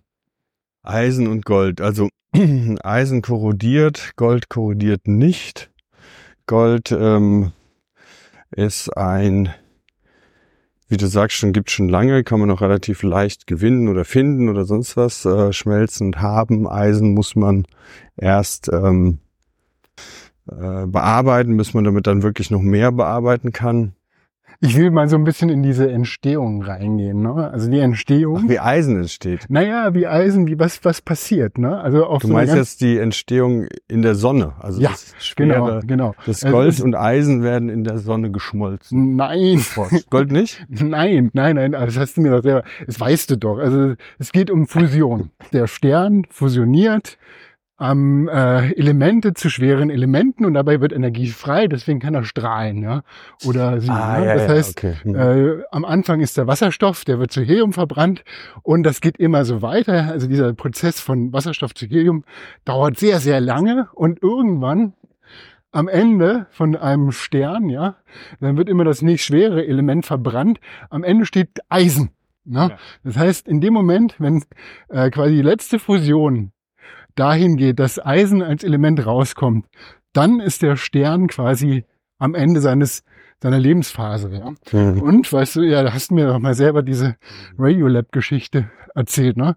Weil im Eisen es gibt kein anderes Element mehr, was dann ähm, Energie freisetzt beim beim äh, Fusionieren. Ja. Also da ist die äh, die höchste Dichte von also Atomdichte, die dann stattfinden kann. Für alle weiteren Elemente, die im Universum passieren, muss Energie hinzugefügt werden. Mhm. So, ne? Und deswegen gibt es auch so eine Verteilung von, weil Eisen kannst du halt, gibt zum größeren Prozentteil als jetzt Gold in der Welt, ja? Oder im Universum. Und die Frage ist, wie entsteht Gold? Und wenn wir jetzt dann tatsächlich das so eine Art von äh, Sternfusion als Sternsterbe, eine Supernova. Eine Supernova, das ist der Prozess, wo dann am Ende das Eisen und dann kollabiert der Stern und es entsteht ein riesen Gamma-Blitz, ja, und eine unglaubliche Menge von Energie. Also es ist so vergleichbar ein, eine Supernova von etwas massereichen Stern wie die Sonne, also es muss acht bis zehnmal größer sein als die Sonne, der sendet in diesem Gamma-Blitz äh, ähm, so viel Energie aus, wie wenn die Sonne zwei Milliarden Jahre strahlen würde. Also es ist eine unglaubliche mhm. Form von Energie. Und in dieser Energie können dann die höheren Elemente entstehen. Mhm. Das heißt, da entsteht Gold in diesem Blitz. Ja? Und so entsteht dieses kosmische Gold. Das ist eine eine ähm, Form der Goldentstehung. Ja, es gibt dann noch andere Formen, ja, äh, die dann äh, nicht über diesen Rapid, also den R-Prozess, für den schnellen Prozess, es gibt noch Slow-Prozesse, wo Gold entsteht. Ähm, und es gibt dann auch die Theorie, dass es in diesen Jetstreams, die von den äh, supermassereichen schwarzen Löchern im Zentrum einer Galaxie dann entstehen, dass da auch so viel Energie ist, dass im Gold da abregnet und äh, entsteht oder die Verschmelzung von zwei Neutronensternen. Ja, haben die auch irgendwie in den 90ern beobachtet und festgestellt, dass dann in diesem Prozess so eine massive Strahlung entstanden ist, dass da äh, Gold entstanden ist von mehreren Erden in der Dichte. Ja. Also so geht Gold und immer bei dieser Explosion ist ja auch dann eine, eine Bewegung nach draußen. Das heißt, es wird gestreut. Ne? Also Gold wird dann halt in die Welt zurückgestreut, in das Universum. Und das ist nochmal so, diese Analogie möchte ich, also ja, das habe ich auch nirgendwo gelesen, aber ich finde das, ich finde das irgendwie so, also es kann auch noch nicht, gar nicht so da drin stehen, aber es gibt dann zum Beispiel, wie entsteht Gold, dann haben äh, die Inkas gesagt damals, die ja auch sehr früh Gold verarbeitet haben, ich glaube so 4.000, 5.000 vor Christi, vor der Zeitenwende, vor der christlichen Zeitenwende, mhm. haben die ähm, auch schon ganz viel Schmuck mit Gold produziert und so weiter. Mhm. Und da äh, wurde der Spruch überliefert, dass Gold der Schweiß der Sonne ist. Was eigentlich ein ganz schönes Bild ist, ja, ist spannend. wenn man das dann halt tatsächlich so in dieser Form überträgt, ähm, auf diesen Prozess der Supernova, ist es auch Schweiß der Sonne. Ja, ja also und, das, und, das, und da ist diese Anziehung zwischen Eisen und Gold nochmal auf so einer astronomischen Ebene wollte ich dann nochmal so reinbringen. Hm, spannend, ja. Also ich bin mir sicher, dass die Brüder Grimm nicht Astrophysics Monthly abonniert hatten und das irgendwie so mit reinschreiben konnten, nachdem sie versucht. Aber äh, das sind dann immer so Bilder. Ne? Also es ist auch interessant, dass du das sagst, weil ich erinnere mich gerade an irgendeinen Artikel, den ich mal gelesen habe, wo jemand auch eben über Sonne und Verschmelzung so und da fing damit an, dass wohl die alten Griechen meinten, ja, also die Sonne sei ein Körper, das ist quasi, der ist komplett aus glühendem Eisen und etwa so groß wie Griechenland. das war so, das war so das, auch wieder so Menschen, menschenzentrisch. Ne? Bis zum Horizont denken, ja. ja. Und ähm, und das Interessante war halt eben im Artikel, dann, dass zum Schluss steht, naja gut, und wenn dann alles irgendwie erstmal in der Sonne explodiert und verschmolzen und sonst was ist, dann äh, ist in der Tat nur noch Eisen übrig. Also wie die alten Griechen das scheinbar schon wussten. Und wenn man das mal durchrechnet, ist es nicht viel größer als Griechenland. Also was jetzt alles bleibt. Ja, das äh, stimmt. Dann hast du wieder so eine komische Analogie ja, ja, ja. von der von den Proportionen, aber vielleicht auch nur, weil du das dann so skalieren kannst auf das natürliche Vorkommen. Ja, also du findest halt so oft Eisen oder so auf Gold. Ja. Also so jetzt auf dieser Ebene. Ja. Okay, dann sind wir bereit für den nächsten Abschnitt. Ja, würde ich auch sagen. Er suchte danach Arbeit, aber er konnte keine finden und hatte auch nichts erlernt, womit er sich hätte forthelfen können. Endlich ging er in das Schloss und fragte, ob sie ihn behalten wollten. Die Hofleute wussten nicht, wozu sie ihn brauchen sollten, aber sie hatten Wohlgefallen an ihm und hießen ihn zu bleiben. Zuletzt nahm ihn der Koch in den Dienst und sagte, er könnte Holz und Wasser tragen und die Asche zusammenkehren. Einmal, als gerade kein anderer zur Hand war, ließ ihn der Koch die Speisen zur königlichen Tafel tragen. Da er aber seine goldenen Haare nicht wollte sehen lassen, so behielt er sein Hütchen auf. Dem König war so etwas noch nicht vorgekommen, und er sprach, wenn du zur königlichen Tafel kommst, musst du deinen Hut abziehen. Ach Herr, antwortete er, ich kann nicht, ich habe einen bösen Grind auf dem Kopf. Da ließ der König den Koch herbeirufen und schalt ihn an und fragte, wie er einen solchen Jungen hätte in seinen Dienst nehmen können. Er sollte ihn gleich fortjagen. Der Koch aber hatte Mitleid und äh, mit ihm und vertauschte ihn mit den Gärtnersjungen. Nun musste der Junge im Garten pflanzen und begießen und hacken und graben und Wind und böses Wetter über sich ergehen lassen. Einmal im Sommer, als er allein im Garten arbeitete, war der Tag so heiß, dass er sein Hütchen abnahm und die Luft ihn kühlen sollte. Wie die Sonne auf das Haar schien, glitzte und blitzte es, dass die Strahlen in das Schlafzimmer der Königstochter fielen, und sie aufsprang, um zu sehen, was das wäre. Da erblickte sie den Jungen und rief ihn an Junge, bring mir einen Blumenstrauß. Er setzte in aller Eile sein Hütchen auf, brach wilde Feldblumen ab und band sie zusammen. Als er damit die Treppe hinaufstieg, begegnete ihm der Gärtner und sprach Wie kannst du der Königstochter einen Strauß von schlechten Blumen bringen? Geschwind hol andere und suche die schönsten und seltensten aus. Ach nein, antwortete der Junge, die wilden riechen kräftiger und werden ihr besser gefallen. Als er in ihr Zimmer kam, sprach die Königstochter, Nimm dein Hütchen ab, es ziemt sich nicht, dass du ihn vor mir aufbehältst. Er antwortete wieder, Ich darf nicht, ich habe einen grindigen Kopf. Sie griff aber dem, nach dem Hütchen und zog es ab. Da rollten seine goldenen Haare auf die Schultern herab, dass es prächtig anzusehen war. Er wollte fortspringen, aber sie hielt ihn am Arm und gab ihm eine Handvoll von Dukaten. Er ging damit fort, achtete aber des Goldes nicht, sondern er brachte es dem Gärtner und sprach, ich schenke es deinen Kindern, die können damit spielen. Den anderen Tag rief ihm die Königstochter abermals zu, er sollte ihr einen Strauß Feldblumen bringen. Und als er damit äh, eintrat, grapste sie gleich nach seinem Hütchen und wollte es ihm wegnehmen, aber er hielt es mit beiden Händen fest. Sie gab ihm wieder eine Handvoll Dukaten, aber er wollte sie nicht behalten und gab sie dem Gärtner zum Spielwerk für seine Kinder.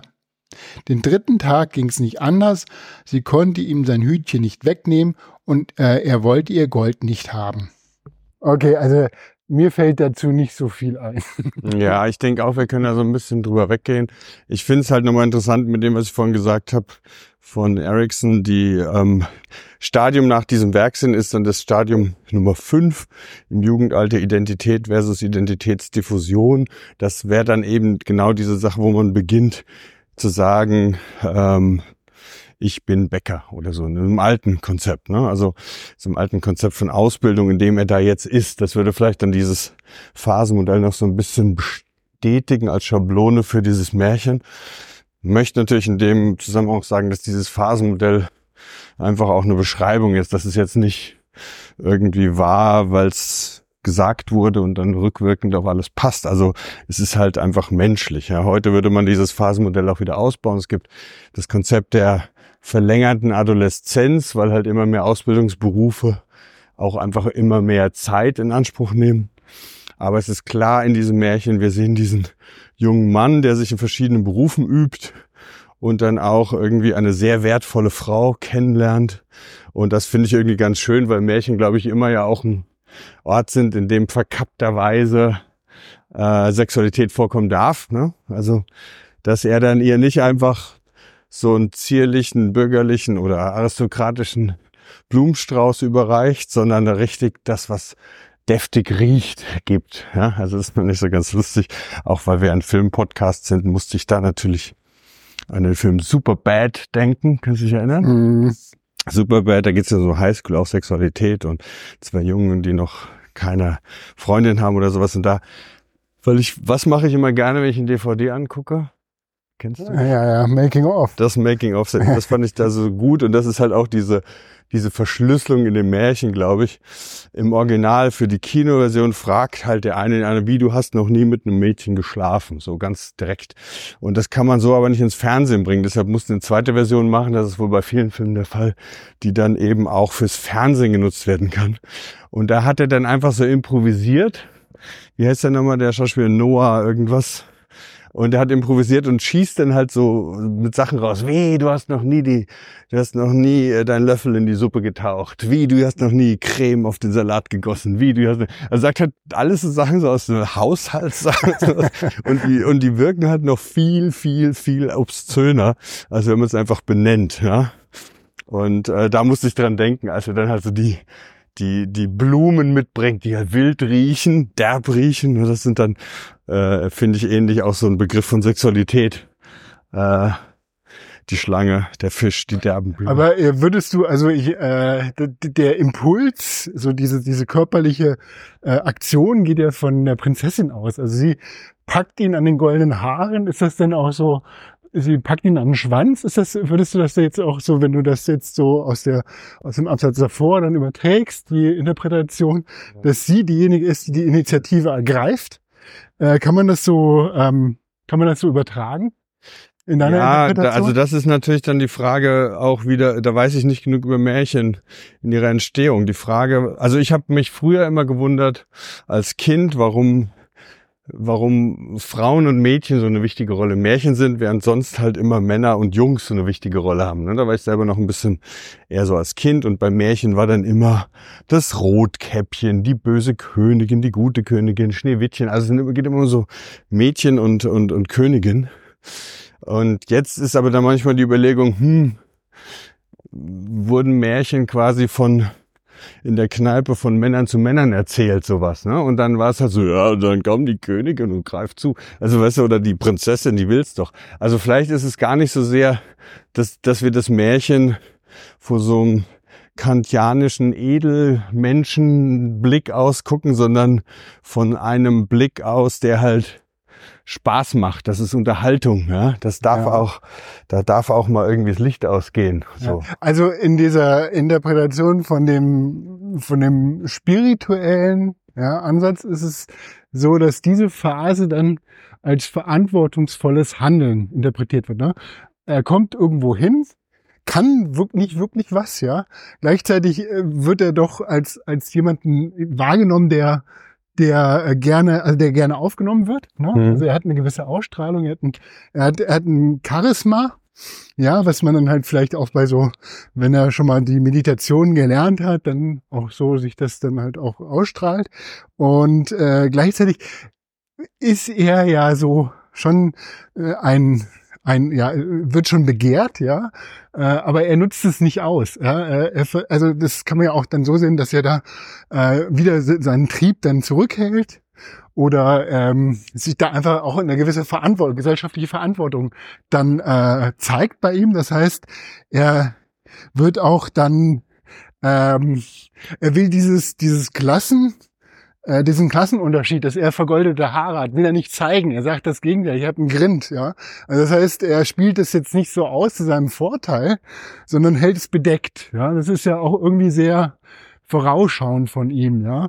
Also das heißt, es ist auch wieder so eine gewisse Triebregulierung oder so ein, er könnte es alles haben, aber er lässt es, er macht es nicht, weil es sich nicht ziemt oder weil es nicht die Zeit ist, ja. Also so halt. Naja, gut, also dann gehe ich einen Schritt zurück und sage, der König darf nicht wissen, dass er schon goldene Haare hat, wenn es da wirklich um Sexualität geht, in meiner Auslegung, während äh, er dann irgendwie, wenn man sich mal alleine glaubt, dann diese goldenen Haare schon einfach mal rauslässt.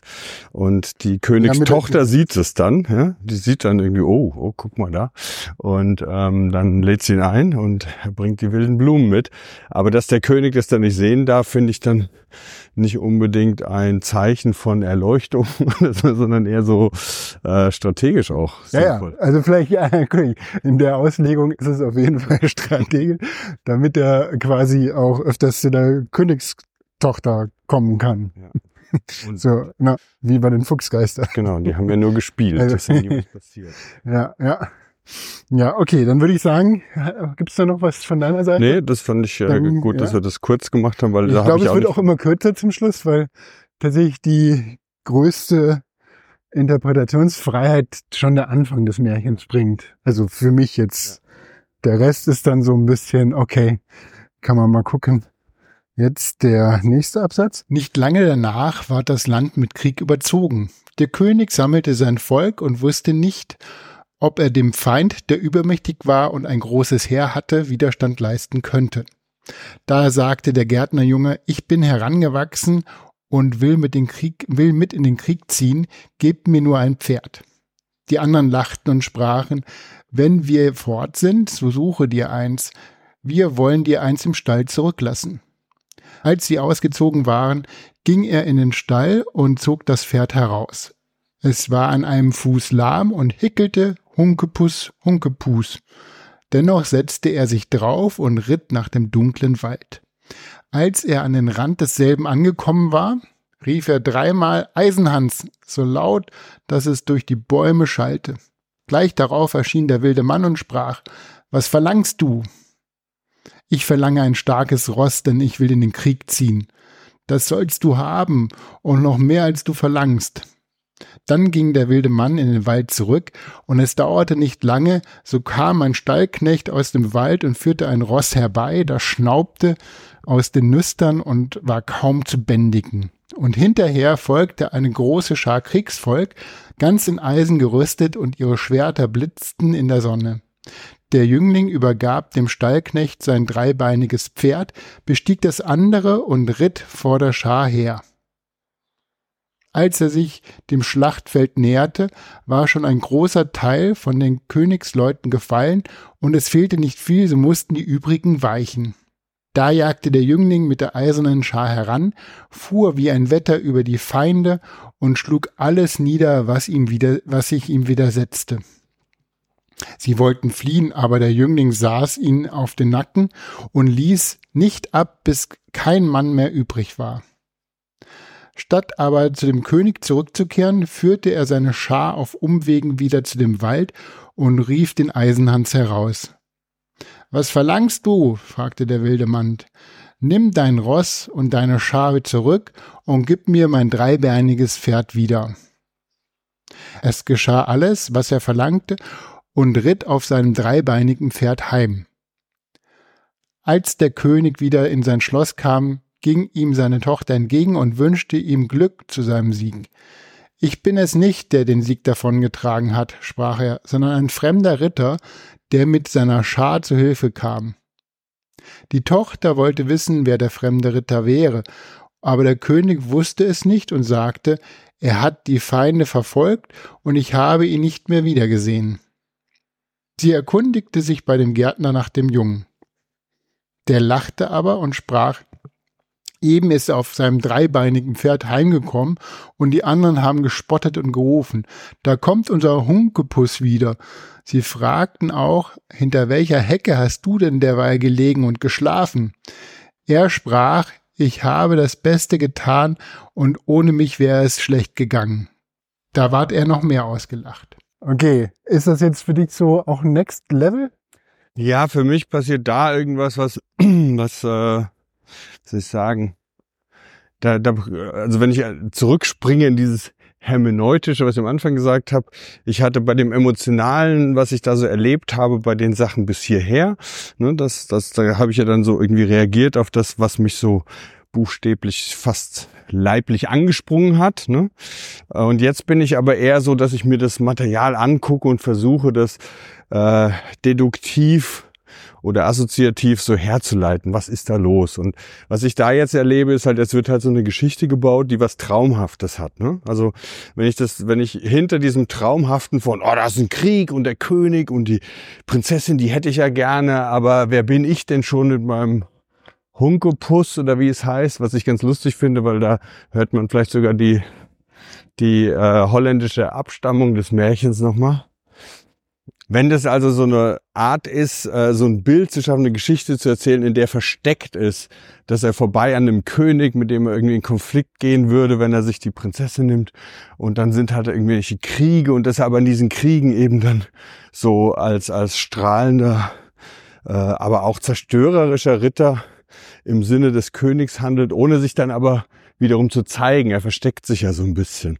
Und woran ich da denken muss, ist an der Art, wie er da sich verbindet, wieder mit dem wilden Mann in sich. Ne? Also da geht's, glaube ich, wenn ich jetzt auf eine psychotherapeutische Ebene oder auch auf die Frage der Männlichkeit, was du ja vorhin schon irgendwie angesprochen hast mit diesem mit diesem Hippie-Buch Männer-Ding da, ne? ähm, geht um Aggression, ja, und mhm. Impulshaftigkeit, aber gar nicht so sehr impulshaft, ja. sondern wirklich aggressiv in der Welt zu ah, wüten. Ja. ja. Und da finde ich, dass es eigentlich ein schönes Bild dafür ist. Da sind wir auch ein bisschen wieder bei der Gestalttherapie. Das erste Buch, das Anfang 40er Jahre, da war äh, Hunger, Aggression und Ich oder so hieß das, glaube ich. Und da wurde versucht, der Aggressionsbegriff, der gesellschaftlich einfach so sehr immer runtergedrückt wird, Aggression vermeiden, wegsperren, immer rational handeln, der wurde da ein bisschen von der Leine gelassen. Ne? Der wilde Mann wurde dazugelassen, indem man sagt, na, es gibt eine Aggression, die ist einfach notwendig. Wenn wir leben wollen, müssen wir die Welt verformen. Wir müssen essen. Wir müssen Dinge zerbeißen, zerkauen. Es muss immer was dran glauben, damit wir überleben können. Und ähm, später dann auch in der dynamischen Psychiatrie gab es dann eine Umformung des Aggressionsbegriffs. Da wurde dann gesagt, die Herkunft des Aggression ad gredi heißt zur Hand zupacken. Man muss in der Welt zupacken, um die Welt eben nach den eigenen Wünschen auch mitzugestalten und nicht einfach über sich ergehen zu lassen. Und das erlebe ich da so ein bisschen, dass der, der Junge oder inzwischen der Mann den wilden Mann in sich mit, sich mit dem verbündet und dann explodiert das aber nicht mehr wie vorher, wo er nicht anders kann und dann irgendwie in den Brunnen fasst, sondern es ist inzwischen eine regulierte, erwachsene Art, der Aggression freien Lauf zu lassen. Hinzunehmen auch dabei, dass man Dinge, also in diesem Fall die Feinde töten, aber abstrakter gesprochen, dass man die Welt verändern muss und manche Sachen danach nicht mehr so sind, wie sie vielleicht sein wollen, aber trotzdem eine Aggression die notwendig ist, um bestimmte Dinge umzusetzen. Ohne geht's nicht. Ja, das haben wir auf der politischen Ebene jetzt auch, wenn alle sagen, Klimaschutz, Verzicht, Klimaerwärmung, Klimaschutz natürlich falsche Wort. Und das erlebe ich da so ein bisschen. Diese Idee von, als erwachsener, verantwortlicher Mann darfst du dich mit deiner Aggression verbünden. Aber es darf natürlich dann nicht aus dem Ruder laufen und du bist nicht der Derwisch, der damals eingesperrt wurde, als du im Käfig noch hingst beim König, sondern gezielt hingehen, sagen, ich brauche eine Ritterrüstung, ich brauche ein Pferd, ich brauche Krieger, weil jetzt ist einfach Kampf. Punkt. Und das finde ich ist da drin. Also diese ein Umgang als erwachsener Mensch mit der eigenen äh, Wut eben nicht, sondern mit der eigenen, mit dem Aggressionspotenzial vor dem Hintergrund aber eben einer Form von moralisch wertebezogenem Handeln. Ja. Aber nicht verstecken, dass es auch um Zerstörung geht, aber eben zu sagen, es ist eine Entscheidung und die kann ich tragen, ja. die Verantwortung kann ich übernehmen. Ja, finde ich, ähm, finde ich sehr zulässig und nachvollziehbar. Äh, es ist ja auch dann der, der Schritt, also äh, wenn man das jetzt wieder mit dieser spirituellen Interpretation des Märchens vergleicht, ähm, wo eben verantwortungsvolles Handeln in Entscheidungen übergeht, ne? wo, wo dann auch entschieden wird, ich brauche jetzt das, ich brauche jetzt den Stuff, um hier weiterhelfen zu können. Ja. Also das ist auch, und da kommt der, vorher hat er so das Karma quasi, das goldene Haar mitgenommen vom, vom wilden Mann, vom Eisenhans. Und jetzt ist es so, dass es wird eingefordert, ja. Also es wird dann dieses Versprechen vom Eisenhans wird, wird dann eingefordert, okay, ich brauche was. Gleichzeitig ist es nicht eine triumphale, triumphale Ausstellung. Hm. Ne? Also das heißt, er könnte, er nutzt nicht seine Stellung, um dann am Hofe dann quasi punkten zu können, sondern er, ähm, er lässt es verdeckt, ja. ja. Er tut es im Hintergrund, äh, also auch mit der Aggression, ja. Das ist dann auch wieder dieses, dieser Zugang zu dem, zu dem äh, Feld von äh, Aggression, was dann halt äh, der Eisenhans ermöglicht. Ja, ähm, finde ich doch sehr rund, wie wir jetzt quasi so unterschiedliche Ansätze in der Interpretation zusammenfinden. Ich würde jetzt sagen, gehen wir in den nächsten Abschnitt. Gerne. Abschnitt. Der König sprach zu seiner Tochter, ich will ein großes Fest ansagen lassen, das drei Tage währen sollte, und du sollst einen goldenen Apfel werfen. Vielleicht kommt der Unbekannte herbei. Als das Fest verkündigt war, ging der Jüngling hinaus zu dem Wald und rief den Eisenhans. Was verlangst du? fragte er. Dass ich den goldenen Apfel der Königstochter fange. Es ist so gut, als hättest du ihn schon, sagte Eisenhans. Du sollst auch eine rote Rüstung dazu haben und auf einem stolzen Fuchs reiten. Als der Tag kam, sprengte der Jüngling heran, stellte sich unter die Ritter und ward von niemanden erkannt. Die Königstochter warf hervor und warf den Rittern einen goldenen Apfel zu, aber keiner fing ihn als er allein, aber sobald er ihn hatte, jagte er davon. Am zweiten Tag hat ihn Eisenhans als weißen Ritter ausgerüstet und ihm einen Schimmel gegeben. Abermals fing er allein den Apfel, verweilte aber keinen Augenblick, sondern jagte damit herfort. Der König ward böse und sprach, das ist nicht erlaubt, er muss vor mir erscheinen und seinen Namen sagen. Er gab den Befehl, wenn der Ritter, der den Apfel gefangen habe, sich wieder davon machte, so sollte man ihm nachsetzen und wenn er nicht gutwillig zurückkehrte, auf ihn hauen und stechen. Am dritten Tag erhielt er vom Eisenhans eine schwarze Rüstung und einen Rappen und fing auch wieder den Apfel. Als er aber damit fortjagte, verfolgten ihn die Leute des Königs, und einer kam ihm so nahe, dass er mit der Spitze des Schwertes ihm sein Bein verwundete. Er entkam ihn jedoch, aber sein Pferd sprang so gewaltig, dass der Helm ihm vom Kopf fiel, und sie konnten sehen, dass er goldenen, dass er goldene Haare hatte. Sie ritten zurück und meldeten dem König alles. So, machen wir jetzt hier Punkt. Ganz kurz, ich wollte noch ein, das hatte ich jetzt äh, im Absatz davor die Anmerkung vergessen. Also dieses, wenn wir jetzt nochmal zu der Eisenzeit, der Erfolg, der dann quasi um kriegerisch dann äh, ausgedrückt hat, war eben durch die durch die Eisengewinnung, durch die Waffen, durch die Rüstung. Äh, also so hat man ja auch das Bild von den Römern, ne? die dann halt mit ihren glänzenden Rüstungen und ihren Speeren und so weiter, Schwertern aus Eisen da auch dieses dieses Reich aufbauen konnten. Ne? Und dass der Eisenhans dann halt auch so ein äh, so ein Heer zusammenstellen kann. Auf der einen Seite, auf der anderen Seite auch eine Referenz jetzt in, nicht im Filmbereich, sondern im Buchbereich eines meiner Lieblings, äh, meiner Lieblingsautoren, von dem ich ähm, vor allen Dingen die Hörbücher höre, nämlich Walter Mörs, äh, den Zamonien, die Zamonien-Reihe. Und dann gibt's Rumo und die Dunkelschatten. Und da gibt's die kupfernen Kerle, das auch so ein unbesiegbares Heer, Heer ist. Also da ist halt Kupfer. Ja. ja. Also der Kupfer ist halt nochmal eine andere Veredelung, aber ähm, ein anderes Element. Aber es ist äh, auch dann äh, diese, diese Vision von dass dann Heer dann durchflügt und alles niedersticht, was sich bewegt. Also diese unbändige Kraft, die man aufgrund von so einer Metallizität gewinnt. Ne? Mhm. Das ist nochmal so. Und jetzt hier gibt's auch wieder die Anrufung des Eisenhans.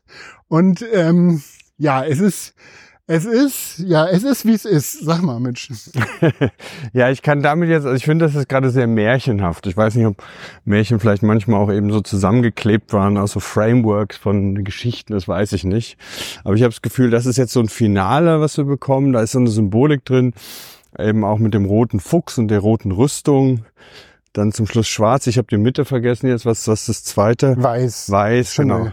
Und also da habe ich so das Gefühl, dass Symbolik, ne?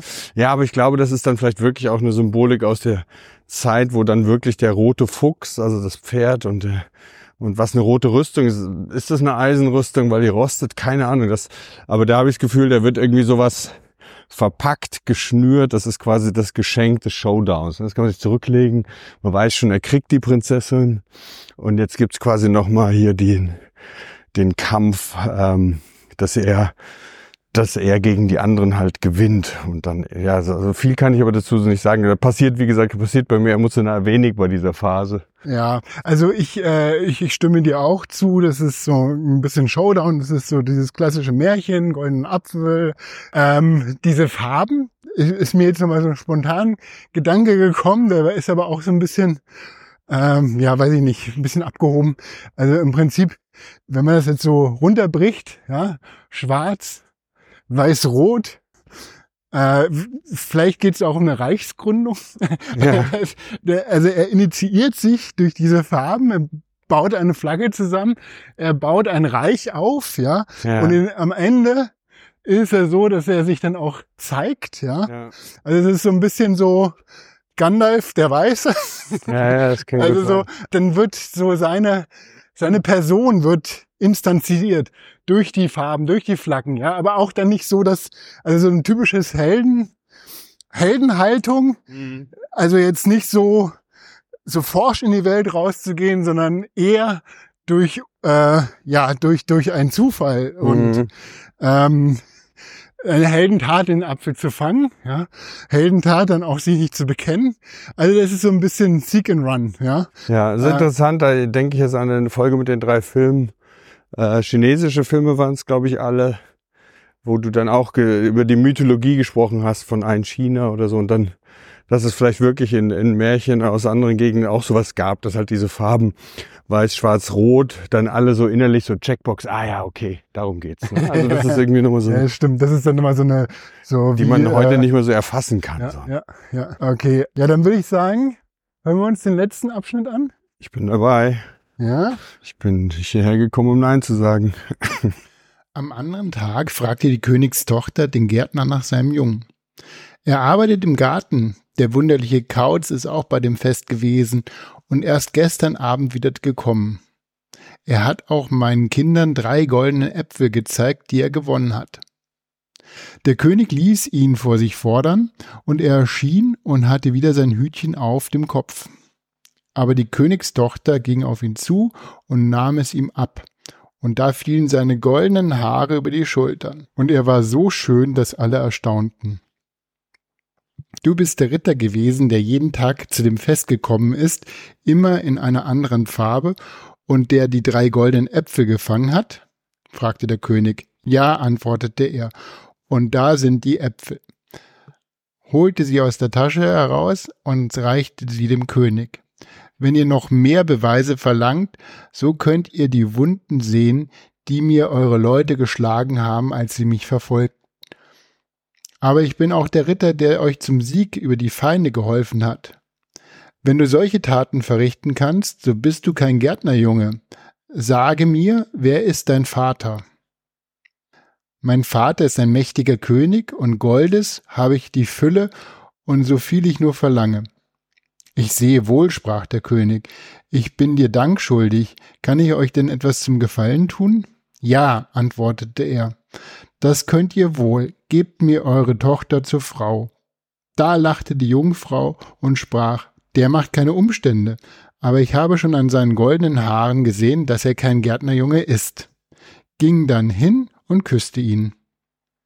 Zu der Vermählung kamen sein Vater und seine Mutter und waren in großer Freude, denn sie hatten schon alle Hoffnung aufgegeben, ihren lieben, ihren lieben Sohn wiederzusehen. Und als sie an der Hochzeitstafel saßen, da schwieg auf einmal die Musik, die Türen gingen auf und ein stolzer König trat herein mit großem Gefolge. Er ging auf den Jüngling zu, umarmte ihn und sprach, ich bin der Eisenhans und war in einem wilden Mann verwünscht, aber du hast mich erlöst. Alle Schätze, die ich besitze, die sollen dein Eigentum sein. So, das war jetzt der letzte und der Schluss des Märchens, der letzte Absatz und der Schluss des Märchens. Und ähm, eine Bemerkung wollte ich noch machen bezüglich der schwarzen Rüstung. Das war auch eine Interpretation, die mir begegnet ist, nämlich auch in der Zusammenhang mit dem schwarzen Kind. Das schwarze Kind. Das äh, schwarze Kind aus dem Pfuhl, ja, das dann in dem Moment, wenn er die schwarze Rüstung hat, dass er dann verletzlich wird. Ne? Also nochmal so die Analogie. Aber ich weiß nicht, ob man die jetzt ausbreiten muss. Könnte man so sehen. Wann, wann kam da die schwarze Rüstung vor? Äh, nein, das war jetzt im Absatz davor. Äh, und das war jetzt quasi auch das Erkennungskennzeichen, äh, das ein Erkennungsmerkmal, dass derjenige, der dann weggelaufen ist und den goldenen Apfel gefangen hat. Ja. Ne, er, sein, er meint, der Junge meint, der hat ja auch keinen Namen, der Junge, meint, guckt hier, ich zeig dir meine Verletzungen, die eure Männer mir zugefügt haben. Ja. Und das war nochmal auch so ein Erkennungsmerkmal. Also das heißt, wir haben er, er zeigt sich dem König. Es kommt, also das ist der Showdown, es kommt, wie es kommt. Das heißt, er heiratet die Prinzessin. Zu dem Fest werden seine Eltern kommen, ja, und der Eisenhans ist von seinem Fluch erlöst, ja. Und dann frage ich, Warum? ja, das stimmt. Das ging mir auch so. Also es war so ein bisschen so, als ob Hollywood noch mal am Ende rum vom Tarantino-Film am Ende rum geschrieben hat so und man zum Schluss merkt, hä, was war da jetzt los?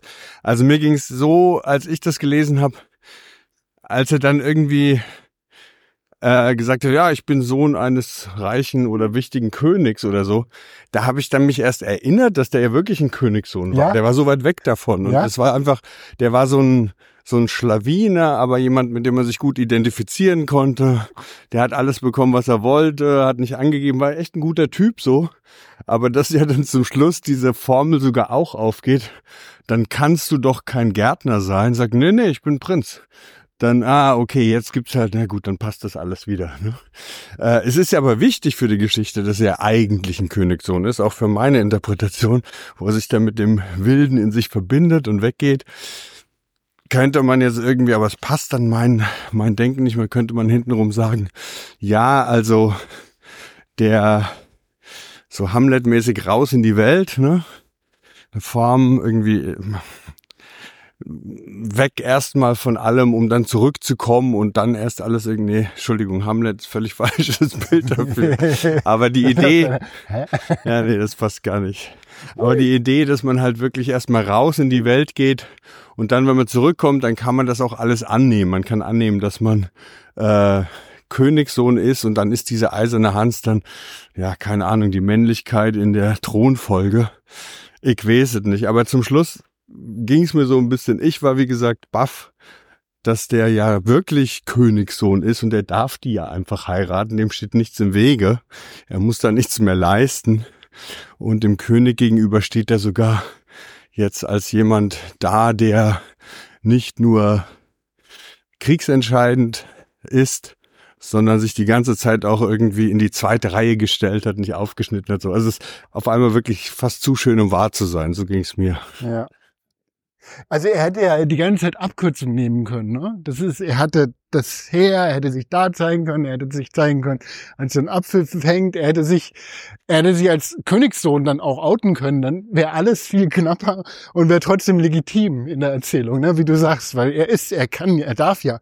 Gleichzeitig hat er durch den Weg, den er da beschritten ist, hat er gezeigt, dass er als Herrscher eben weise und, und, und, und für das Wohl des Volkes sorgt. Ja, vielleicht kann man so die, diese, diesen, diesen Umweg dann auch interpretieren. Und vor allen Dingen, ich finde es auch so auffällig, dass Gold, ne? alle wollen ihm immer Gold und Silber und Geld spielt überhaupt keine Rolle für ihn. Ne? Spielt überhaupt, also dieser ganze, dieser ganze weltliche Reichtum hat gar keine Relevanz für ihn, ja. Er braucht das vom Eisenhans nicht, das Gold. Er braucht es, er hat selber von seinen Eltern, er braucht es einfach nicht. Er, er, so, er schafft sein eigenes Reich, ne. Ist Im Prinzip jetzt sind das drei Reiche. Das ist das von dem König, äh, von seiner, äh, den Vater von seiner von seiner Frau. Es ist das Königreich von seinen Eltern. Und dann gibt's noch das Königreich von Eisenhans. Das heißt, Ja. es gibt drei Reiche. Es ist irgendwie so eine Ära des Friedens vielleicht auch, ja. Ja. Also irgendwo eine, eine, ähm, eine harmonische, eine glücksverheißende Zeit kündigt sich so an, ja. Also so kann man vielleicht diese Verwandlung des Eisenhans und ähm, interpretieren. Also, aber ich bin auch so ein bisschen so, ein bisschen over the top alles. Zum Schluss, ja, ja. Also mit diesem drei, da ist natürlich einerseits wieder das Märchenhafte. Das geht immer um drei, zwölf oder sowas. Und, ähm, und andererseits, was du vorhin meintest, vielleicht ist es ja wirklich so, ne, dass es um eine historische äh, Zeit ging, in der eben das, die rote Flagge, die weiße Flagge und die schwarze Flagge so Game of Thrones mäßig sich vereinen und dann über die Generationen hinweg wurde daraus dieses Märchen. Und äh, das, ja, ich weiß es nicht. Ich muss zugeben, ich werde jetzt auch nicht nachrecherchieren, vielleicht Nee, auf also Wikipedia finde mal auch- gucken, aber Also ich finde, wie schon gesagt, den Anfang, das das Spannende, da am, konnte ich am meisten, am freisten assoziieren und auch die Interpretationen, die ich gelesen habe, die sind dann auch eher so verdichtet am Anfang. Also insofern würde ich sagen, so steigen wir aus. ja, nee, ich will ich möchte noch nicht aussteigen, weil Also du wir sind ja nicht. Okay. eigentlich ein Filmpodcast. Ja. Das wäre eigentlich ein besserer Titel. Eigentlich ein Filmpodcast. ähm, ich habe das gelesen und dann hat mich ein Film angesprungen und ich weiß nicht, ob du es erraten kannst. Ich gedacht habe, ach, vielleicht könnte man die beiden mal parallel sich so angucken. Ein Film aus den 90er Jahren. Mhm. Das war der zweite Teil von der Serie, die es, glaube ich, immer noch gibt, aber die ich lange nicht mehr geguckt habe. Also es ist der zweite Teil von einem Film aus den 90er Jahren. Eine Serie ist daraus entstanden, die es immer noch gibt. Das war nicht als Serie geplant. Ich glaube, es gibt die noch. Ich habe lange keine Folgen mehr davon gesehen. Und ähm, hast du eine Ahnung, was es sein könnte? Nee. Also eine Serie, Serie, eine TV-Show oder ist es eine Serie, eine Filmserie? Film, Kino. Kino. Kinoserie. Also ich Äh, kann ja sagen, der eiserne Hans wird gespielt von Arnold. Ach so, ähm, äh, Terminator. Terminator 2. Ja, ja, schon klar. Ja. Du hast ja gesagt, der zweite Teil. Genau. Aber da habe ich halt irgendwie gedacht, wenn man sich überlegt, das Coming of Age, ja, der das Junge. stimmt, der Helfer. Also Ja. quasi der Ja. mystische Helfer des If ATU. you want to live, come with me. Ja, Ja, und das finde ich halt irgendwie, wenn man das wirklich da nebeneinander legt, dann finde ich das gar nicht so unschlüssig, weil auch da die Idee, dass der äh, Terminator, also Schwarzenegger und der Junge so eins sind, ja, und er braucht ihn ja, und es gibt ja auch diese eine geniale Komposition in Slow-Mo, glaube ich, wo äh, Schwarzenegger dieses Paket hält mit der Schleife, den Korridor langläuft auf unseren jugendlichen ähm, äh, wie heißt das, auf den jugendlichen Hauptdarsteller zu. Und der sieht halt Schwarzenegger mit der Sonnenbrille, wie er diesen, diese, dieses Paket in Zeitlupe so aufreißt und darunter kommt halt diese Ritschrad-Knarre oder sowas Ja. zum Vorschein. Und er hält die dann so in die Richtung und der ist halt total, oh Gott.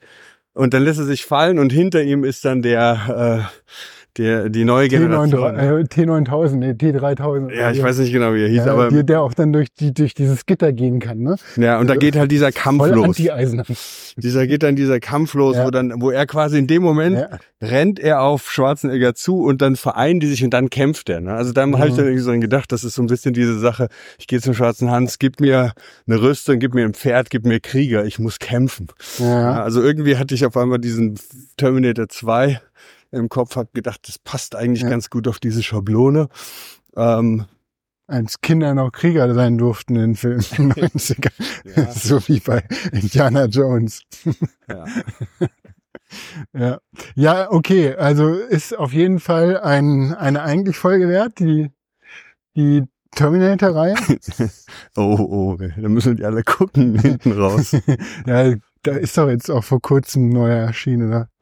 Ja. Ja, aber die hier brauchen wir nicht mehr zu gucken. Nein, äh, okay. Und der zweite, die zweite Referenz? Die zweite Referenz? Du hattest doch von zwei Filmen erzählt oder war das der zweite Teil? Der zweite Teil von dem. Ich hatte noch eine andere Idee, Ja. äh, weil ich ja diese sehr sexuelle, der Wald und der, der Fuchs und der Jäger und sowas, während ich darüber nachgedacht habe, ob ich das überhaupt sagen kann, ob Der das Hund. einigermaßen passt, der Hund, genau, dann musste ich an einen Film denken, und zwar an den ersten Teil. Ähm, Von Emanuel? nein, aber in, auch in der, Grund. in der Showdown-Szene, Ja. äh, wo die, ich kann aber das Zitat nicht mehr sagen, aber das, wo du es gleich erkennen würdest, möchte ich noch nicht sagen, aber das, was jemand im Hintergrund sagt, so, er hat den Zielapparat ausgeschaltet oder sowas in der Art.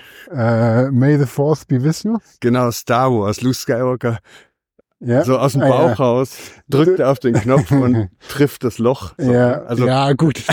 so, so. Das ist- okay. Da musste Es ich war auch dran 79 Ja, musste ich auch dran denken. und das Ejakulat war noch nicht reichhaltig. Ja, ich musste aber halt dran denken, an diese Idee von diesem großen, runden, fruchtbaren und Luke, der dann halt, Ja, es ist so eine Eizelle, die dann quasi durch das Spermium sich zerstört. Das ist dann auch, naja, gut. Zu viele Bilder, zu viele Bilder in dieser Episode, aber es hat Spaß gemacht. Vielen Dank fürs Zuhören. Ihr könnt sehen, wo wir lang gelaufen sind. Wir haben hier einen wunderschönen Rundweg gemacht. Äh, wir sind diesen Weg auch schon mal lang gelaufen, aber in einer anderen Richtung. Das findet ihr auf eigentlich-podcast.de und auch weitere Informationen zur Episode findet ihr dort als Show Notes und auch das Transkript, was sich jetzt wesentlich durch äh, KI, OpenAI verbessert hat. Ist dir aufgefallen?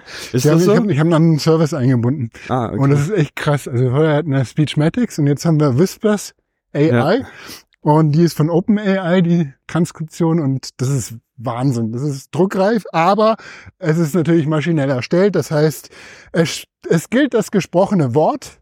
ja, okay. So in diesem Sinne. Also, ich finde das total interessant. Da könnte man jetzt umdrehen und könnte dann dieser AI sagen, make an episode about Terminator 2 Ja. in the style of Du Flo äh, and- hast mir meine Pointe weggenommen, ja. Oh, sorry. Nee, äh, wir, wir initiieren ja diesen Podcast nur, um in ein Jahr überhaupt nicht mehr laufen gehen zu müssen, weil dann werden sich äh, Flo und Mitch AI werden sich unterhalten und werden sich selber eine Route aussuchen. Da haben wir nichts mehr mit zu tun, aber wir haben das Label. Ich sehe dann quasi so Nuller-Jahre-Dinge, wo dann so iPads auf, äh, auf solchen kleinen Panzer mit so Stäben so durch die Mark Brandenburg fahren und sich so zuquatschen. Einfach weil man diese GPS-Route wirklich nochmal in Echtzeit ablaufen soll. Das Einzige, was dann wirklich noch äh, analog und materiell gemacht wird. Okay, also das war unsere Episode. Ich hatte schon Tschüss gesagt, jetzt fehlt's bei dir. Ich wollte sagen, als du, als du mir die Pistole auf die Brust gesetzt hast, ja, hier, mach mal, ich bin mal interessiert, was du dazu zu sagen hast, fand ich das schwierig, aber es hat ziemlich Spaß gemacht. Ich danke dir für die Erfahrung. Äh, wir können tatsächlich überlegen, weil ich glaube, das macht einfach, es ist relativ einfach und es macht Spaß, wenn wir das als Format so ausbauen. Das heißt, es gilt eine Stromgitarrenfolge für eine Märchenfolge. Genau, und dann heißt es, wenn wir nicht wissen weiter mehr, muss irgendwo ein Märchen her. Okay, bis bald. Bis dann, tschüss.